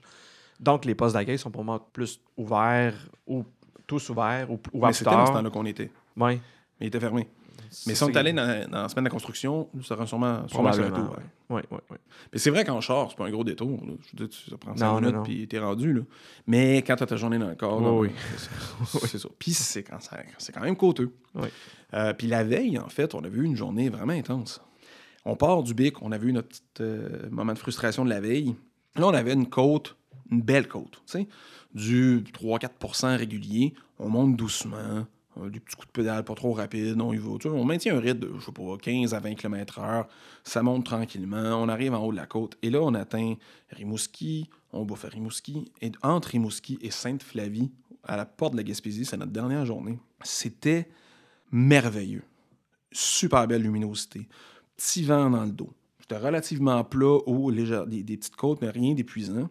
Euh, des super beaux paysages. Euh, on était sur la 132, mais c'était pas très passant. Euh, c'était enivrant. C'était vraiment agréable. On arrive à Sainte-Flavie. Sainte-Flavie, c'est un peu moins connu que Montjoli comme entrée de la Gaspésie parce que c'est plus petit, c'est plus en retrait un peu. Mais c'était euh, une beauté à couper le souffle. On s'est installé sur la grève près du quai de Sainte-Flavie pour prendre un break. On a fait un petit cigare parce qu'on a amené des cigares. Ah, OK. Ouais, ben, tu sais, on n'est pas des grands tabagisteurs, mais euh, une fois de temps en temps. Mhm, mhm. Puis euh, on savait que c'était la dernière journée, c'était presque fini. Après ça, il nous restait, une, je pense, une 10 ou 15 km pour atteindre Montjoli. Pour le train. Puis après ça, on attendait le train qui partait à 2 h du matin. Donc, Deux heures du matin? ouais. Fait que là, on est arrivé à Montjoli. Puis à Montjoli, bon, on s'est trouvé un restaurant qui ferme tard. Puis on s'est installé là, on a soupé, on a joué aux cartes, on a pris une coupe de bière. Puis euh, on a passé le temps jusqu'à 2 h du matin, puisque la gare de Montjoli est fermée depuis quelques années. Donc, on pouvait le train passe, mais la gare est. C'est Tu les... peux pas te chiller dans la gare, là. Non, non, non, c'est ça. C'est les euh, agents de bord, je ne sais pas comment ils s'appellent, là, mais les, agents qui circulent dans les, dans les wagons, euh, qui s'occupent de l'enregistrement des passagers au site d'embarquement. OK, ouais. Puis en fait, il y avait même encore des vieilles photos euh, dans les vitrines de la gare de Montjoli où ils célébraient la fin, la retraite probablement du dernier employé de la gare de Montjoli. Photo quand c'est déjà décoloré et magané, donc ça date de quelques années quand même. Ah, OK, ouais. Et cette gare-là était visiblement hantée. Parce que si vous passez devant, vous regardez, il y a comme une espèce de charrette en arrière-plan. Je pense que c'est une draisienne. euh, en arrière du technicien. Puis dans la roue, on dirait qu'il y a comme une face qui te regarde puis qui te fait genre un- une bébite. Scénario film d'horreur. Moi, je reprendrais ça. Je ferais un film d'horreur sur le fantôme de la gare de Montjoli. Ah, ouais, OK. Puis c'est ça. Après ça, on a embarqué dans le train. Puis on est arrivé à Montréal. Il était 7h30, 8h du matin. Dans ce ah, là OK. C'est pas pire. Fait qu'on a comme somnolé dans le train. Puis les- ce qui est le fun, en fait, c'est que certains wagons euh, prennent des. Certains trains euh, vont pouvoir embarquer des vélos sans qu'on a besoin de les démonter. Fait qu'ils ont comme un rack à vélo, tu l'embarques, puis ils te le prennent tel quel. Ça te coûte euh, 25-30$ piastres de plus. Puis, euh, Est-ce qu'il faut savoir quel train fait ça ou il faut savoir quelle gare que tu peux faire ça? ou- Euh, les gares, ils le font toutes, euh, mais les trains, il faut regarder lesquels. Puis la plupart du temps, ceux à l'heure de pointe ne le font pas. Fait que, par exemple, quand on est parti pour Lévis, euh, Montjoli, euh, fallait, ben, il y avait peut-être un autre départ, mais il n'y a pas tant de trains que ça qui Ça, à passent 2 en heures du matin, c'est pas l'heure de pointe. là. Non, non, clairement. Puis pour Montjoli, euh, pour Lévis, pardon, euh, il fallait soit partir vers 6h30 le matin, soit vers l'heure du midi. Mais si on avait pris les trains qui partaient à 9h pour arriver sur l'heure du midi à, à Lévis, ce qui aurait été plus pratique un peu, euh, ben ça marchait pas. Là. Ils prenaient pas les bicycles. Il aurait fallu les démonter et les mettre dans une boîte. Ah, ouais. ça ne tentait pas. Parce qu'il y a des clés spéciales pour défaire les pédales. C'est des clés qui sont assez pesantes. Puis il aurait fallu les trimballer avec nous autres. là. On ne peut pas les laisser nulle part. Ah, parce qu'on oui. partait pas du même endroit qu'on était arrivé. Fait que c'était un peu spécial. euh. Puis l'autre inconvénient que ça, que ça a amené aussi, c'est quand on est débarqué à Québec, il était 4 h l'après-midi, à peu près 4h30. Donc on a traversé à Lévis, on est parti, puis là, on a eu, ben, depuis Lévis, la vue sur le Vieux-Québec, c'était super beau, coucher de soleil, super beau, mais on est en fin juin. À fin juin, qu'est-ce qu'il y a? Des petites bébites, bébites qui se reproduisent. Pas des bébites agressives, pas des insectes piqueurs, mais des nuées Oui. d'insectes Oui, oui. euh, en pleine frénésie sexuelle. Oui, oui, puis que tu t'avales à grand, euh, Ben, en à fait, grand bouillon là, quand tu roules. là. rendu à 8h, 8h30 le soir, là, autant le paysage était beau, autant on ne pouvait pas le voir parce qu'on avait les yeux plissés pour empêcher les bébites de nous rentrer dans le cornet. C'est euh, ouais, un peu spécial. Fallait, fallait respirer avec les narines un peu fripées euh, pour pas que les bébites. Les dents serrées, oui, oui. Ouais, ouais. Fait que euh, juin, là, pas rouler au coucher du soleil, c'est pas une bonne idée. Mais sinon, euh, à part de ça, c'est entre Lévis et Berthier-sur-Mer, c'est de toute beauté. Ah, c'est un beau coin, oui. Ouais, vraiment. Ouais. C'est vraiment agréable. Là, la prochaine qu'on voulait faire, qui est euh, vraiment. En fait, on l'a- on l'a considéré pour cet été, mais on manquait de temps. Cet été, on était limité à six jours. Mhm. C'était. euh, au début, en fait, on avait regardé de partir de Chicoutimi, puis aller comme ça jusqu'à cette île. Je pense que c'est ça, cette île qu'on voulait aller. Fait que descendre, jusqu'à Tadoussac. Ouais, puis après ça, repartir le long de la 138. Sauf que finalement, c'est les grosses vannes qui nous ont fait hésiter. Nous, on connaissait un peu moins ça, mais un, des, un de nous trois euh, connaissait un peu plus ce coin-là, puis disait, ouais, ça va être un peu intense. Il n'y a pas un choix ex- extrême, il n'y a pas un choix immense de, de route que tu peux emprunter pour rouler dans ces coins-là. Puis Ouais. c'est un coin où effectivement il y a énormément de, de camions puis de vannes. Ouais. Ouais. Fait que là, on a cherché d'autres options. Puis là, on a trouvé une qui nous tente vraiment. Et ça risque d'être, si c'est pas l'été prochain, ça va être l'autre été d'après. C'est de partir en train ou en auto jusqu'à Halifax. Mhm. Rendu à Halifax, faire une boucle avec, bon, euh, la Nouvelle-Écosse, c'est comme en forme de rein. Oui. Ben, le lobe inférieur. Faire une boucle, on traverse euh, la Nouvelle-Écosse, on longe euh, la côte atlantique, on remonte par la baie de Fundy pour retourner à Halifax. Ce qui me faisait une boucle d'à peu près un petit peu moins de 500 km. Et euh, contrairement au Nouveau-Brunswick, qu'on avait regardé, mais on n'avait pas vu grand-chose, c'est tout en piste cyclable. Ah oui, Donc ça a l'air vraiment intéressant. Pas beaucoup de dénivelé, probablement beaucoup de vent par contre. sûrement. Puis, euh, mais ça a l'air fabuleux. Ça, c'est un projet qu'on a à court terme. Si c'est pas cet été, ça serait l'été d'après. Il faut voir comment nos vacances s'organisent. Puis tu peux te rendre en train jusqu'à Halifax? Oui, mais c'est Ah. long. C'est quelque chose comme 24 heures de train. là. Ah, quand même. C'est, euh, tandis qu'en auto, ça va représenter deux, deux jours d'auto à peu près. Là. Mhm. Il me semble que ça peut aussi à peu près 24 heures de char. Sauf que ça coûte beaucoup moins cher. Le trajet en train pour se rendre jusqu'à Halifax, on parle quand même de 200 quelques dollars par personne. Ouais. Ça, c'est Euh, l'aller simple. Je pense que c'est l'aller simple, je me trompe pas. Fait que ça revient pas mal cher. Ouais. Rendu là, une voiture 3B6, tu sais, l'essence, ça revient un peu plus économique peut-être que le train. Mhm. Euh, fait qu'on est en train de regarder ces options-là. Puis faire le, le- le tour de l'île du Prince-Édouard, il y a beaucoup de monde qui font ça en vélo. On l'a considéré aussi, sauf que le tour n'existe pas vraiment. En fait, tu as comme une, une piste qui passe en plein centre, puis ça rayonne au nord, au sud, à l'est, à l'ouest. Mais il n'y a pas vraiment de sentier qui fait le tour. Donc, c'est plus intéressant pour du monde qui vont aller se camper une place, faire une randonnée, retourner à leur camping. Et après ça, le lendemain, ils font une autre randonnée, puis ils OK, retournent Ils vont rayonner autour du, Ouais. du site de camping. Parce que nous, ce qu'on aime faire, c'est changer de spot à chaque soir. Oui. Euh, on a considéré évidemment le tour du lac Saint-Jean, sauf qu'il y en a deux, sur... ben, rien que moi qui l'ai pas fait en fait. Euh, ça a l'air vraiment bien, mais euh, c'est plus court. Là, les dernières randonnées qu'on a faites, on a autour de 500 km. Cet été, c'est 505. Euh, là, le tour du lac Saint-Jean, c'est 280, à peu près 255 dans ces eaux-là. Mhm. Euh, donc, on, on compte peut-être le faire cet été, en fait. Euh, mais ce serait pas notre grosse randonnée, ce serait peut-être une préparation Mhm. à une randonnée un peu plus costaude. Encore là, ça va dépendre des disponibilités de, de tout le monde. Bon, moi, je suis prof, fait que j'aurai du temps quand même pour en faire. là. Oui, oui, oui. Puis, dans le fond, quand vous, vous avez vous décidez de planifier ça, vous partez, peu importe la météo, vous, vous avez jamais eu de, de gros problèmes de météo? Ah, on a eu des températures assez épouvantables. Ouais. Mais en même temps, sais, c'est planifié. On a nos journées de vacances de prévues, nos terrains de camping de réservés. Fait que vous le faites, peu importe. Ben, tu sais, à moins d'une guerre nucléaire, on gardera peut-être une petite gêne. là, mais- Puis, mettons, il y a une journée là, qui tombe des trompes d'eau, euh, tout ça, est-ce que vous pouvez, mettons, décaler? Est-ce que vous pouvez dire, ah, ben aujourd'hui, on prend, on prend un break, on reste. euh, on se prend un motel, puis on attend que ça, ça passe, puis on continue le lendemain? Ou est-ce que si vous avez, vous, vous avez réservé, c'est pas possible?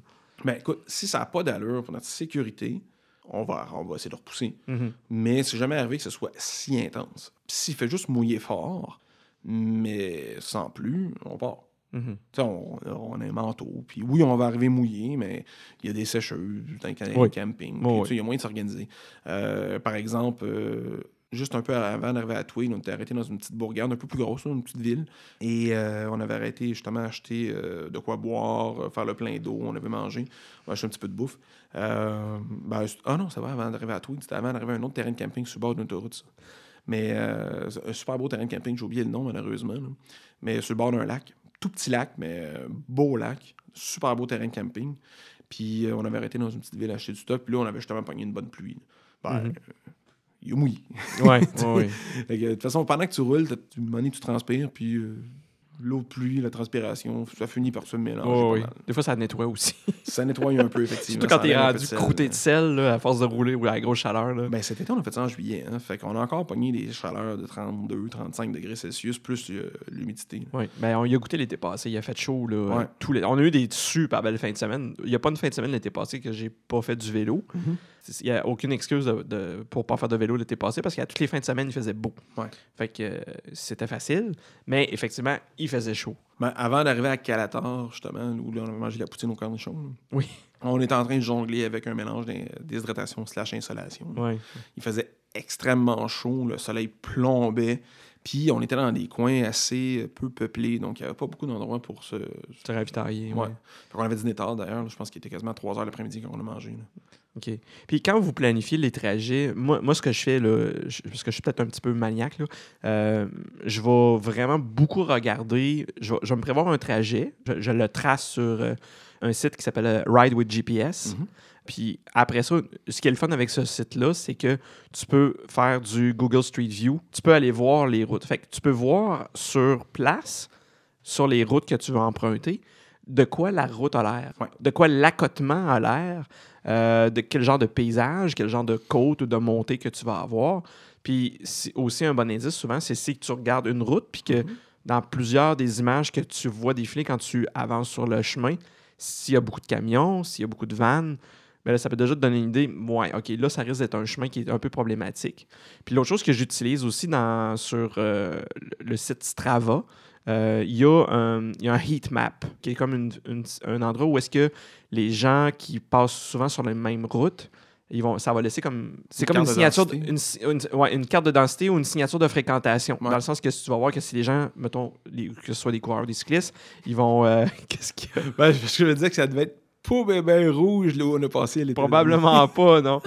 Puis, euh, mais c'est ça, fait que ça te permet de voir, OK, ben, les gens, ils préfèrent passer, mettons, si tu hésites entre Ouais. deux chemins, ben, tu dis qu'il y a beaucoup plus de, il y a beaucoup plus de passages sur ce chemin-là. Ben, ça va donner une idée, ben, OK, probablement que ce chemin-là il est plus fréquenté, il y a une raison, il est sûrement plus agréable. Ben écoute, la raison est. En fait, la réponse à, dit... à, ce, que, à ce que tu mentionnes, en fait, euh, c'est oui et non. Euh, Strava, je connaissais pas. Euh, en fait, je connaissais le nom de Strava, mais je n'étais jamais allé voir. Puis le heatmap en question, c'est vraiment intéressant. Mais Mhm. Ride with GPS, on en a parlé cet été, Mhm. mais euh, je ne connaissais pas avant ça. Sinon, on le faisait déjà, le Google Street View. Sauf que ça a ses limites parce que dès que tu sors des routes pour aller sur des pistes cyclables, il n'y en a plus. Euh, tu sais, tout- les, Les pistes cyclables, non, effectivement. c'est ça. Puis l'autre affaire, c'est pour les dénivelés. Le dénivelé des pistes cyclables est estimé, mais c'est vraiment pas fiable. C'est généralement sous-estimé. Oui. Donc, euh, c'est modérément intéressant pour. Ben, c'est modéré- c'est intéressant, mais c'est pas un outil de planification super fiable. Mais j'avoue qu'on est un peu euh, peut-être vieillot dans notre façon de planifier, c'est-à-dire Mhm. qu'on y va beaucoup, oui, avec euh, Google Maps, mais on traîne des cartes papier quand même Oui. Au cas où on n'a pas d'onde. Puis dans le fond, on regarde la distance, la possibilité d'arrêt, puis c'est quoi l'intensité du dénivelé. Mhm. Puis si le dénivelé n'a pas d'allure, on avait regardé par exemple pour couper la- le tour de la Gaspésie en deux. Mhm. Faire, mettons, on part de Matane ou Sainte-Anne-des-Monts, puis on fait une boucle, puis on traverse. on savait que ça marcherait mais on essayé pareil à travers les monts Chic-Choc en passant par Murdochville. Oh, Ben, tu sais, c'est pas si pire, là. C'est comme 4000 mètres de dénivelé sur 80 km. tu sais, c'est- Rien d'infaisable. Je pense qu'ils font même pas ça dans un, dans un chose du Tour de France. C'est un fait que- petit peu, mon gars. Oui, oui, oui, oui, oui. Fait qu'on s'entend qu'on n'a pas fait ça. là. Oui, Euh, mais on avait regardé parce qu'on voulait vraiment aller en Gaspésie l'été passé. là. oui. Fait que, Ben. ça faudrait avoir deux semaines. Partie remise. Ouais, c'est quand même, vu que c'est quand même loin, il faut, faut prévoir le temps de, de le faire et de s'y rendre. là. Ouais. C'est ça. Euh, Est-ce que vous avez déjà eu euh, des, des gros avaries, des, des, des bris, des accidents, euh, un vélo inutilisable? On a été vraiment chanceux. Euh, par exemple, euh, mais c'est pas des gros bris, des petits bris. Mhm. Euh, on a eu, par exemple, juste un peu avant l'arrivée à Gatineau, un de mes amis a un rayon qui a été pété. Oui. Que là, sa roue était plus de un peu de guingois, puis ça tournait pas super droit. Mais en même temps, c'était de la route asphaltée, de la belle route, la route verte du Québec, là, mais en bord de route, euh, je sais plus c'est laquelle, là, mais celle qui va vers euh, Gatineau, puis qui continue après ça au-delà de Gatineau. Puis, euh, mais c'est une belle route pour rouler quand même. Oui, oui, oui. Puis euh, bref, il y avait un rayon de pété. C'était un dimanche. Fait qu'on a, on a fait, on fait des appels quand même avant d'arriver à Gatineau. Une couple de boutiques de cyclisme un peu plus spécialisées. Puis il y en avait une qui était ouverte et qui était prête à faire la réparation live tout de suite, sans délai. Donc on est allé bouffer. Ah oui, c'était la finale euh, de la Coupe du monde de soccer, cette journée-là. Oh. Puis euh, c'était un arrêt obligé. Euh, cette journée-là, vers Gatineau, c'était une petite journée. Parce qu'il y en a deux sur trois. Moi, je suis pas tellement un fan de sport professionnel. Mais bon, toutes les raisons sont bonnes pour boire une pinte. là. oui, oui, oui. Fait qu'on était arrêté euh, dans un bar sportif à Gatineau pour écouter le match. Puis euh, après euh, le match de soccer, on est allé faire réparer la roue de vélo. Puis on avait poursuivi vers Ottawa, un petit peu au-delà d'Ottawa, au sud, pour euh, notre premier camping en Ontario. Et donc la réparation, ça s'est super bien fait. Après ça, sur le sentier transcanadien, on a reçu, à cause du mouvement des roues sur la route, là, des grosses roches. Quand je dis grosses roches, grosses comme une balle de baseball, là, oui. qui nous remontaient puis qui nous cognaient ses jambes sur le Ouch. vélo. Oui. Puis oui, des fois, ça faisait mal quand même euh, copieusement, là, mais incroyablement. Parce que c'est dur à décrire à quel point le chemin était épouvantable. Aucun bris. Rien. Ça, c'est de la loc. De la loque complètement. Tu peux rouler sur de l'asphalte puis tu, tu pètes ton vélo. là. Ouais. Mais là, euh, on tapait dans les roches. Puis c'était pas, il y avait jamais, c'était jamais droit. C'était, de la grosse roche. Contourne une étape de sable, contourne une grosse roche, tourne gauche, droite, gauche, droite, zigzag à 13-14 km/h, 15 km/h quand ça allait bien, mais ça n'a jamais bien plus vite que ça. Non, c'est ça. Aucun bris. Rien pantoute. C'est, c'est... Peut-être parce que vous alliez-. Ouais, mais peut-être que c'est parce que vous alliez pas vite, justement, que ça. Mais quand même, les impacts sont quand même. Ouais. ça- Oh, ouais, quand même. Quand ça sévères, cognait, ça cognait fort. ouais. Mais on ne pouvait pas aller plus vite. Là. Non, C'était un c'est sentier dégueulasse en pente ascendante. Là. Euh, je suis quand même chanceux, là. Oh, vraiment. Pour, pour ce que vous avez vécu, là. Euh, puis comment ça se passe euh, pendant votre, euh, votre périple? Tu disais que vous répartissiez l'équipement, tout ça. Est-ce que vous avez des tâches assignées quand vous arrivez, mettons, des sites de camping? Ou y a-t-il quelqu'un qui est plus. euh, euh, c'est le cartographe, c'est lui qui passe en premier, fait que c'est par où passer? Comment vous vous organisez pour faire ça? En fait, on a euh, notre cartographe papier, celui qui est un peu plus euh, traditionnaliste. Oui. C'est généralement lui qui se charge de repérer où ce qu'on va puis les chemins. Après ça, euh, quand il commence à être un peu plus euh, circonspect, euh, on sort le téléphone cellulaire. Puis là, Oui. on est deux autres avec nos téléphones cellulaires à faire attends, on va le trouver. Non, c'est moi qui vais le trouver. Non, c'est moi qui vais le trouver. oui, oui. Puis là, on cherche à se repérer. Des fois, ça, on, on s'aide à Google Street View quand c'est vraiment pas clair où est-ce qu'on est. Mais habituellement, le repérage GPS fonctionne, puis on arrive à savoir assez précisément où est-ce qu'on est. Mhm. Mais des fois, même quand le point nous trouve, qu'est-ce qui est le nord, qu'est-ce qui est le sud, qu'est-ce qui est l'est, qu'est-ce qui est l'ouest, c'est pas toujours si évident que ça, même à Google Street View. Mhm. Donc, dans quel sens il faut partir? Des fois, il faut s'arrêter pour jaser.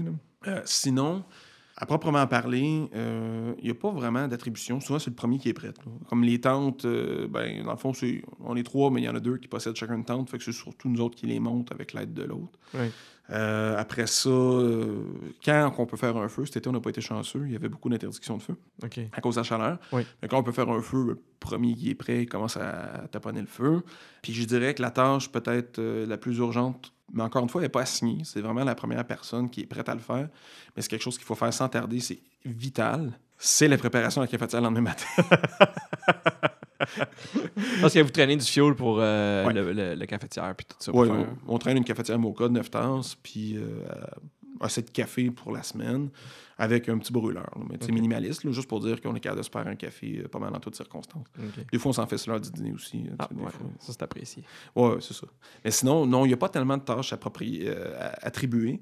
On va surtout euh, essayer de se répartir le matériel le plus Mhm. uniformément possible.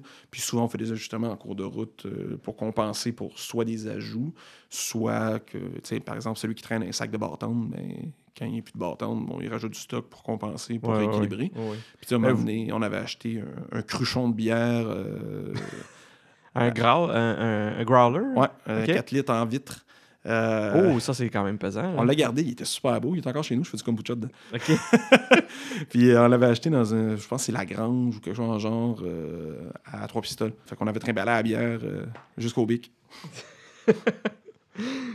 si je te demandais si- s'il y avait un endroit que tu aimerais retourner dans tes, dans tes expéditions de vélo, s'il y en avait un que tu dirais, ça, je suis game d'y retourner parce que j'ai vraiment trippé, ça serait lequel? Un endroit en particulier ou un trajet?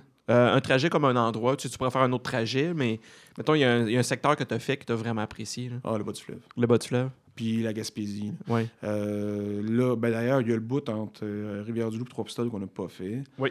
Euh, L'arrière du Bic qu'on n'a pas fait. Euh, puis euh, il y a tout le secteur en haut de la falaise. Ça, là, on a roulé plus sur la, la- la route verte, la 132. Mhm. Mais en hauteur, là où il y a les terres agricoles, il y a aussi des beaux sentiers, où faire, ben, des routes pour faire Mhm. du vélo. Que, moi, je retournerais là, Ouais. sans hésitation. Puis aller aussi plus vers le sud, vers Saint-Louis-du-AA, euh, dans ce coin-là, n'importe quand. Ah, ça, c'est comme vraiment à l'intérieur des terres. là. Oui, oui, mais c'est pas parce que c'est à l'intérieur des terres. Non, non, non, c'est ça. Je déligne pas ça vraiment au contraire. Ah non, non, je comprends, mais, les paysages marins sont toujours à couper le souffle. Oui. Mais. Ça n'empêche pas, la- ça peut être aussi d'une beauté bucolique quand tu es dans, justement dans la RPI avec euh, plus Ouais. le- la, la campagne, tout ça, le, le boisé. Exactement. Ouais. Puis, bon, éventuellement, j'aimerais ça poursuivre l'exploration vers, euh, vers l'est. Je, je suis un peu plus, euh, je dirais, euh, maritime Gaspésie que l'ouest, même si j'ai aimé notre trajet de cet été. OK. Euh, puis j'avoue que le tour de la Gaspésie, là, ça, te, ça te fatigue? hey, il faut qu'on fa- tu sais, on, on est rentré, là. Ouais. faut qu'on finisse le tour. OK. C'est juste que ça demande un investissement de temps qui est plus difficile pour certaines personnes. Ouais. Donc, euh, Ça serait quoi, un 10 jours? Ben, le trajet en tant que tel, ouais, une dizaine de journées, ça serait réaliste. Mais plus le temps de se rendre, plus le temps de revenir. Ouais. Donc, deux ça semaines. redonne pas mal deux semaines. Ouais. Dix, dix jours, encore là, pour un cycliste chevronné sur un vélo de, de route, pour faire cette distance-là, ça paraît un peu énorme. Mais notre but, c'est pas la performance. Non, non, non. C'est du cyclotourisme. Exact. Puis on a trop souvent oublié dans nos trajets, on visait un nombre de kilomètres, mais faut- c'est le fun le tourisme aussi. Là. Le temps, prendre le temps d'arrêter pour faire des choses, pour voir des trucs. euh, Ouais. Ouais. Fait que le but, c'est pas de faire 200, 200 km par jour. Le but, c'est de visiter, de voir, d'apprécier le moment. mhm. Puis 850 km de, de- de route en montagne, si tu fais ça en 6-7 jours, t'as pas le temps de visiter grand-chose. Non. Tu sais, t'arrives, tu te couches, tu te relèves, tu repars. là. fait que, puis en Gaspésie, c'est tellement beau que ça vaut la peine de prendre le temps. de- Mais comme tu disais, vous êtes arrêté dans les restaurants, vous avez Ouais. été dans les microbrasseries, vous êtes allé voir des paysages, des trucs comme ça. Vous Oui. avez pris le temps de voir le pays, Ouais, oui. ce qui est la définition même du cyclotourisme. Ben, c'est ça. C'est c'est exactement ça. C'est c'est vraiment agréable parce que j'ai roulé là plein de fois dans tous ces coins-là en char. Toute ma vie, même quand j'étais jeune avec mes parents. Mhm. C'est le fun, c'est beau. Mais quand t'es en vélo, le trajet, l'endroit que tu vas traverser en 3-4 minutes, mais en vélo, tu vas le traverser en 5-10 fois plus de temps. Et donc, ce que tu vois en un clin d'œil, mais là, tu, tu le vois pendant les quelques minutes que tu, tu le vois arriver. Tu es à côté de cet endroit-là, Mhm. tu le dépasses, tu le vois sur toutes ses coutures, sur tous ses T'as le temps de le regarder dans tous les angles. Puis, euh, Oui, puis là, c'est là que des fois, il y a des choses, des beautés qui se révèlent, qui resteraient non observées, non remarquées en voiture. Oui. Puis aussi tu le- vois le- des choses. je pense que tu as un sens qui était dépourvu de ce sens-là quand tu es en voiture, c'est le l'ouïe. Oui. C'est d'entendre ce qui se passe autour de toi. C'est quand tu es en Mhm. vélo, euh, à part le bruit des, des pédales puis des pneus sur l'asphalte, tu as le temps d'entendre les oiseaux, tu as le temps d'entendre le vent dans les arbres, tu le temps. Il y a comme une autre dimension que- qui se rajoute sur. Il y a une autre couche qui se rajoute sur l'expérience que, que tu n'as pas quand tu es en voiture. Ouais. Puis il y a un autre aspect que, que j'apprécie beaucoup. Puis on le, vit, on le vit plus quand c'est une longue expédition, dans le sens où quand tu fais une randonnée d'une journée, tu le sens. Mais quand tu le fais, mettons comme aller à Gatineau. On, on s'est rendu à Gatineau en trois jours, je pense. Mhm. Ben, trois jours pour aller à Gatineau, j'aurais pu me rendre en deux heures en char. Ah, c'est ça. Oui. Fait que là, la vitesse à laquelle on roule en vélo, c'est relativement comparable, à peu près la même. Fait qu'on roule à peu près à la vitesse d'une carriole dans le temps, dans les années 1800. Puis, puis là, on prend toute la mesure des distances que nos ancêtres avaient à franchir. Oui.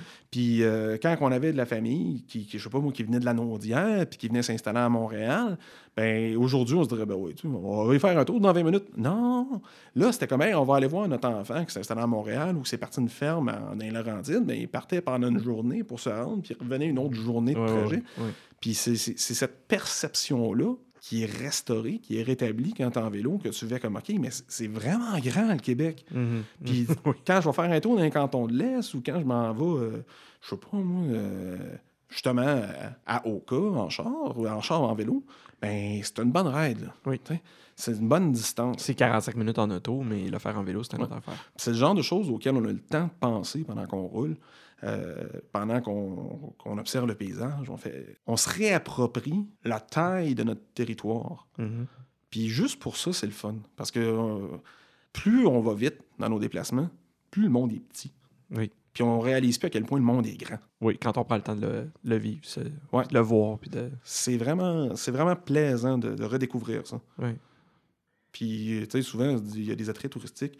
Il y en a un là, il y en a un là. Puis entre les deux, il n'y a rien. Ben, premièrement, la notion d'attrait touristique, c'est pas parce que tu as besoin de payer une guérite que, que ça n'est pas un. Mhm. Ben, souvent, dans la demi-heure de trajet en voiture que tu ferais, mais si tu fais le même trajet en vélo, des sites d'intérêt, ils vont se décupler. Oui. Parce que tu vas voir des affaires que tu n'aurais jamais vues autrement. Oui, oui. Ça, des fois, il y a des choses que tu peux pas voir quand tu es en voiture, parce que si tu clignes des yeux, tu l'as manqué. c'est ça.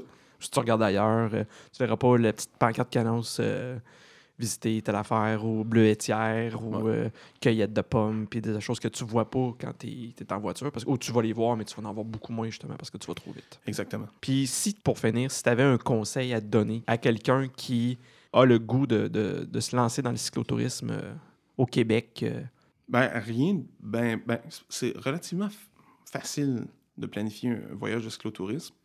Donc, il n'y a pas de truc vraiment complexe. Je dirais deux choses. Euh, premièrement, pas sous-estimer la quantité d'eau qu'on peut avoir besoin. Parce que la pire chose, une des pires qui peut arriver pendant qu'on roule, c'est d'être à sec mhm, puis de pas voir où est la prochaine bouteille d'eau, la prochaine source d'eau. Oui. Puis c'est pas vrai qu'on va aller boire l'eau dans le fossé, c'est un peu moyen.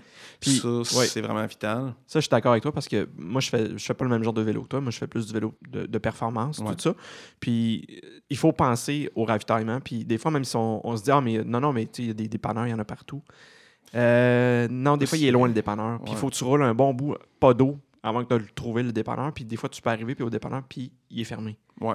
Ça arrive, ça. Il y a des dépanneurs qui sont, sont affichés sur des cartes, puis finalement, tu arrives là, puis c'est fermé, puis c'est rendu euh, un fleuriste. Ouais. Fait que, Ou, ou rien pantoute. ou rien pas tout. Ouais, Ouais. c'est ça. Puis sinon, tu sais, des trucs de base, là, avoir quelques outils, euh, un minimum, mais surtout, euh, parce que souvent, le monde en cyclotourisme vont le faire pas sur le vélo haut de gamme ou de performance, justement. Ils vont prendre plus un vélo un peu plus robuste, un, un peu moins de qualité. Mhm. Ben, pas nécessairement de qualité en termes de, de valeur, mais plus de, en termes, tu sais, il sera pas en carbone, il sera pas... Moins sera pas top flashy, notch, là. là. Ouais, Ouais, ouais, ouais. moins shiny. Là. ben ça vaut quand même la peine de s'assurer qu'il soit en ordre. Puis vraiment en ordre. Parce que un vélo mal aligné, quand on fait 30 km, c'est pas trop un problème. Mais l'alignement n'ira pas en s'améliorant sur des routes de chemin de terre puis euh, Mhm. de, de garnottes. Puis ce qui est un trouble léger au début peut devenir vraiment euh, pénible. Oui. Meilleur exemple que je peux donner, euh, un, un des amis avec lesquels on fait ça, il y avait un tout petit grincement dans son pédalier. Tout petit grincement qui a fait un genre de syndrome de la goutte. C'est en train de le rendre fou, à un moment donné, parce que tous les coups de pédale, puis là, tu fais comme ça, ouais, ça, c'est quoi ça, c'est quoi ça? Puis autant c'est rien au début, autant à un moment donné, ça devient comme une forme de harcèlement psychologique. Qu'est-ce Oui. qu'il y a ton vélo? tu sais? Oui, oui, oui. C'est, ça vaut la peine vraiment de s'assurer qu'il est en ordre, qu'il est Mhm. en bonne co- condition. Donc, de prendre soin de son vélo, d'un, et de le faire, de faire vérifier qu'il est bien en ordre, de le faire faire, faire un entretien en bonne et due forme avant de faire une grosse, une grosse randonnée comme ça.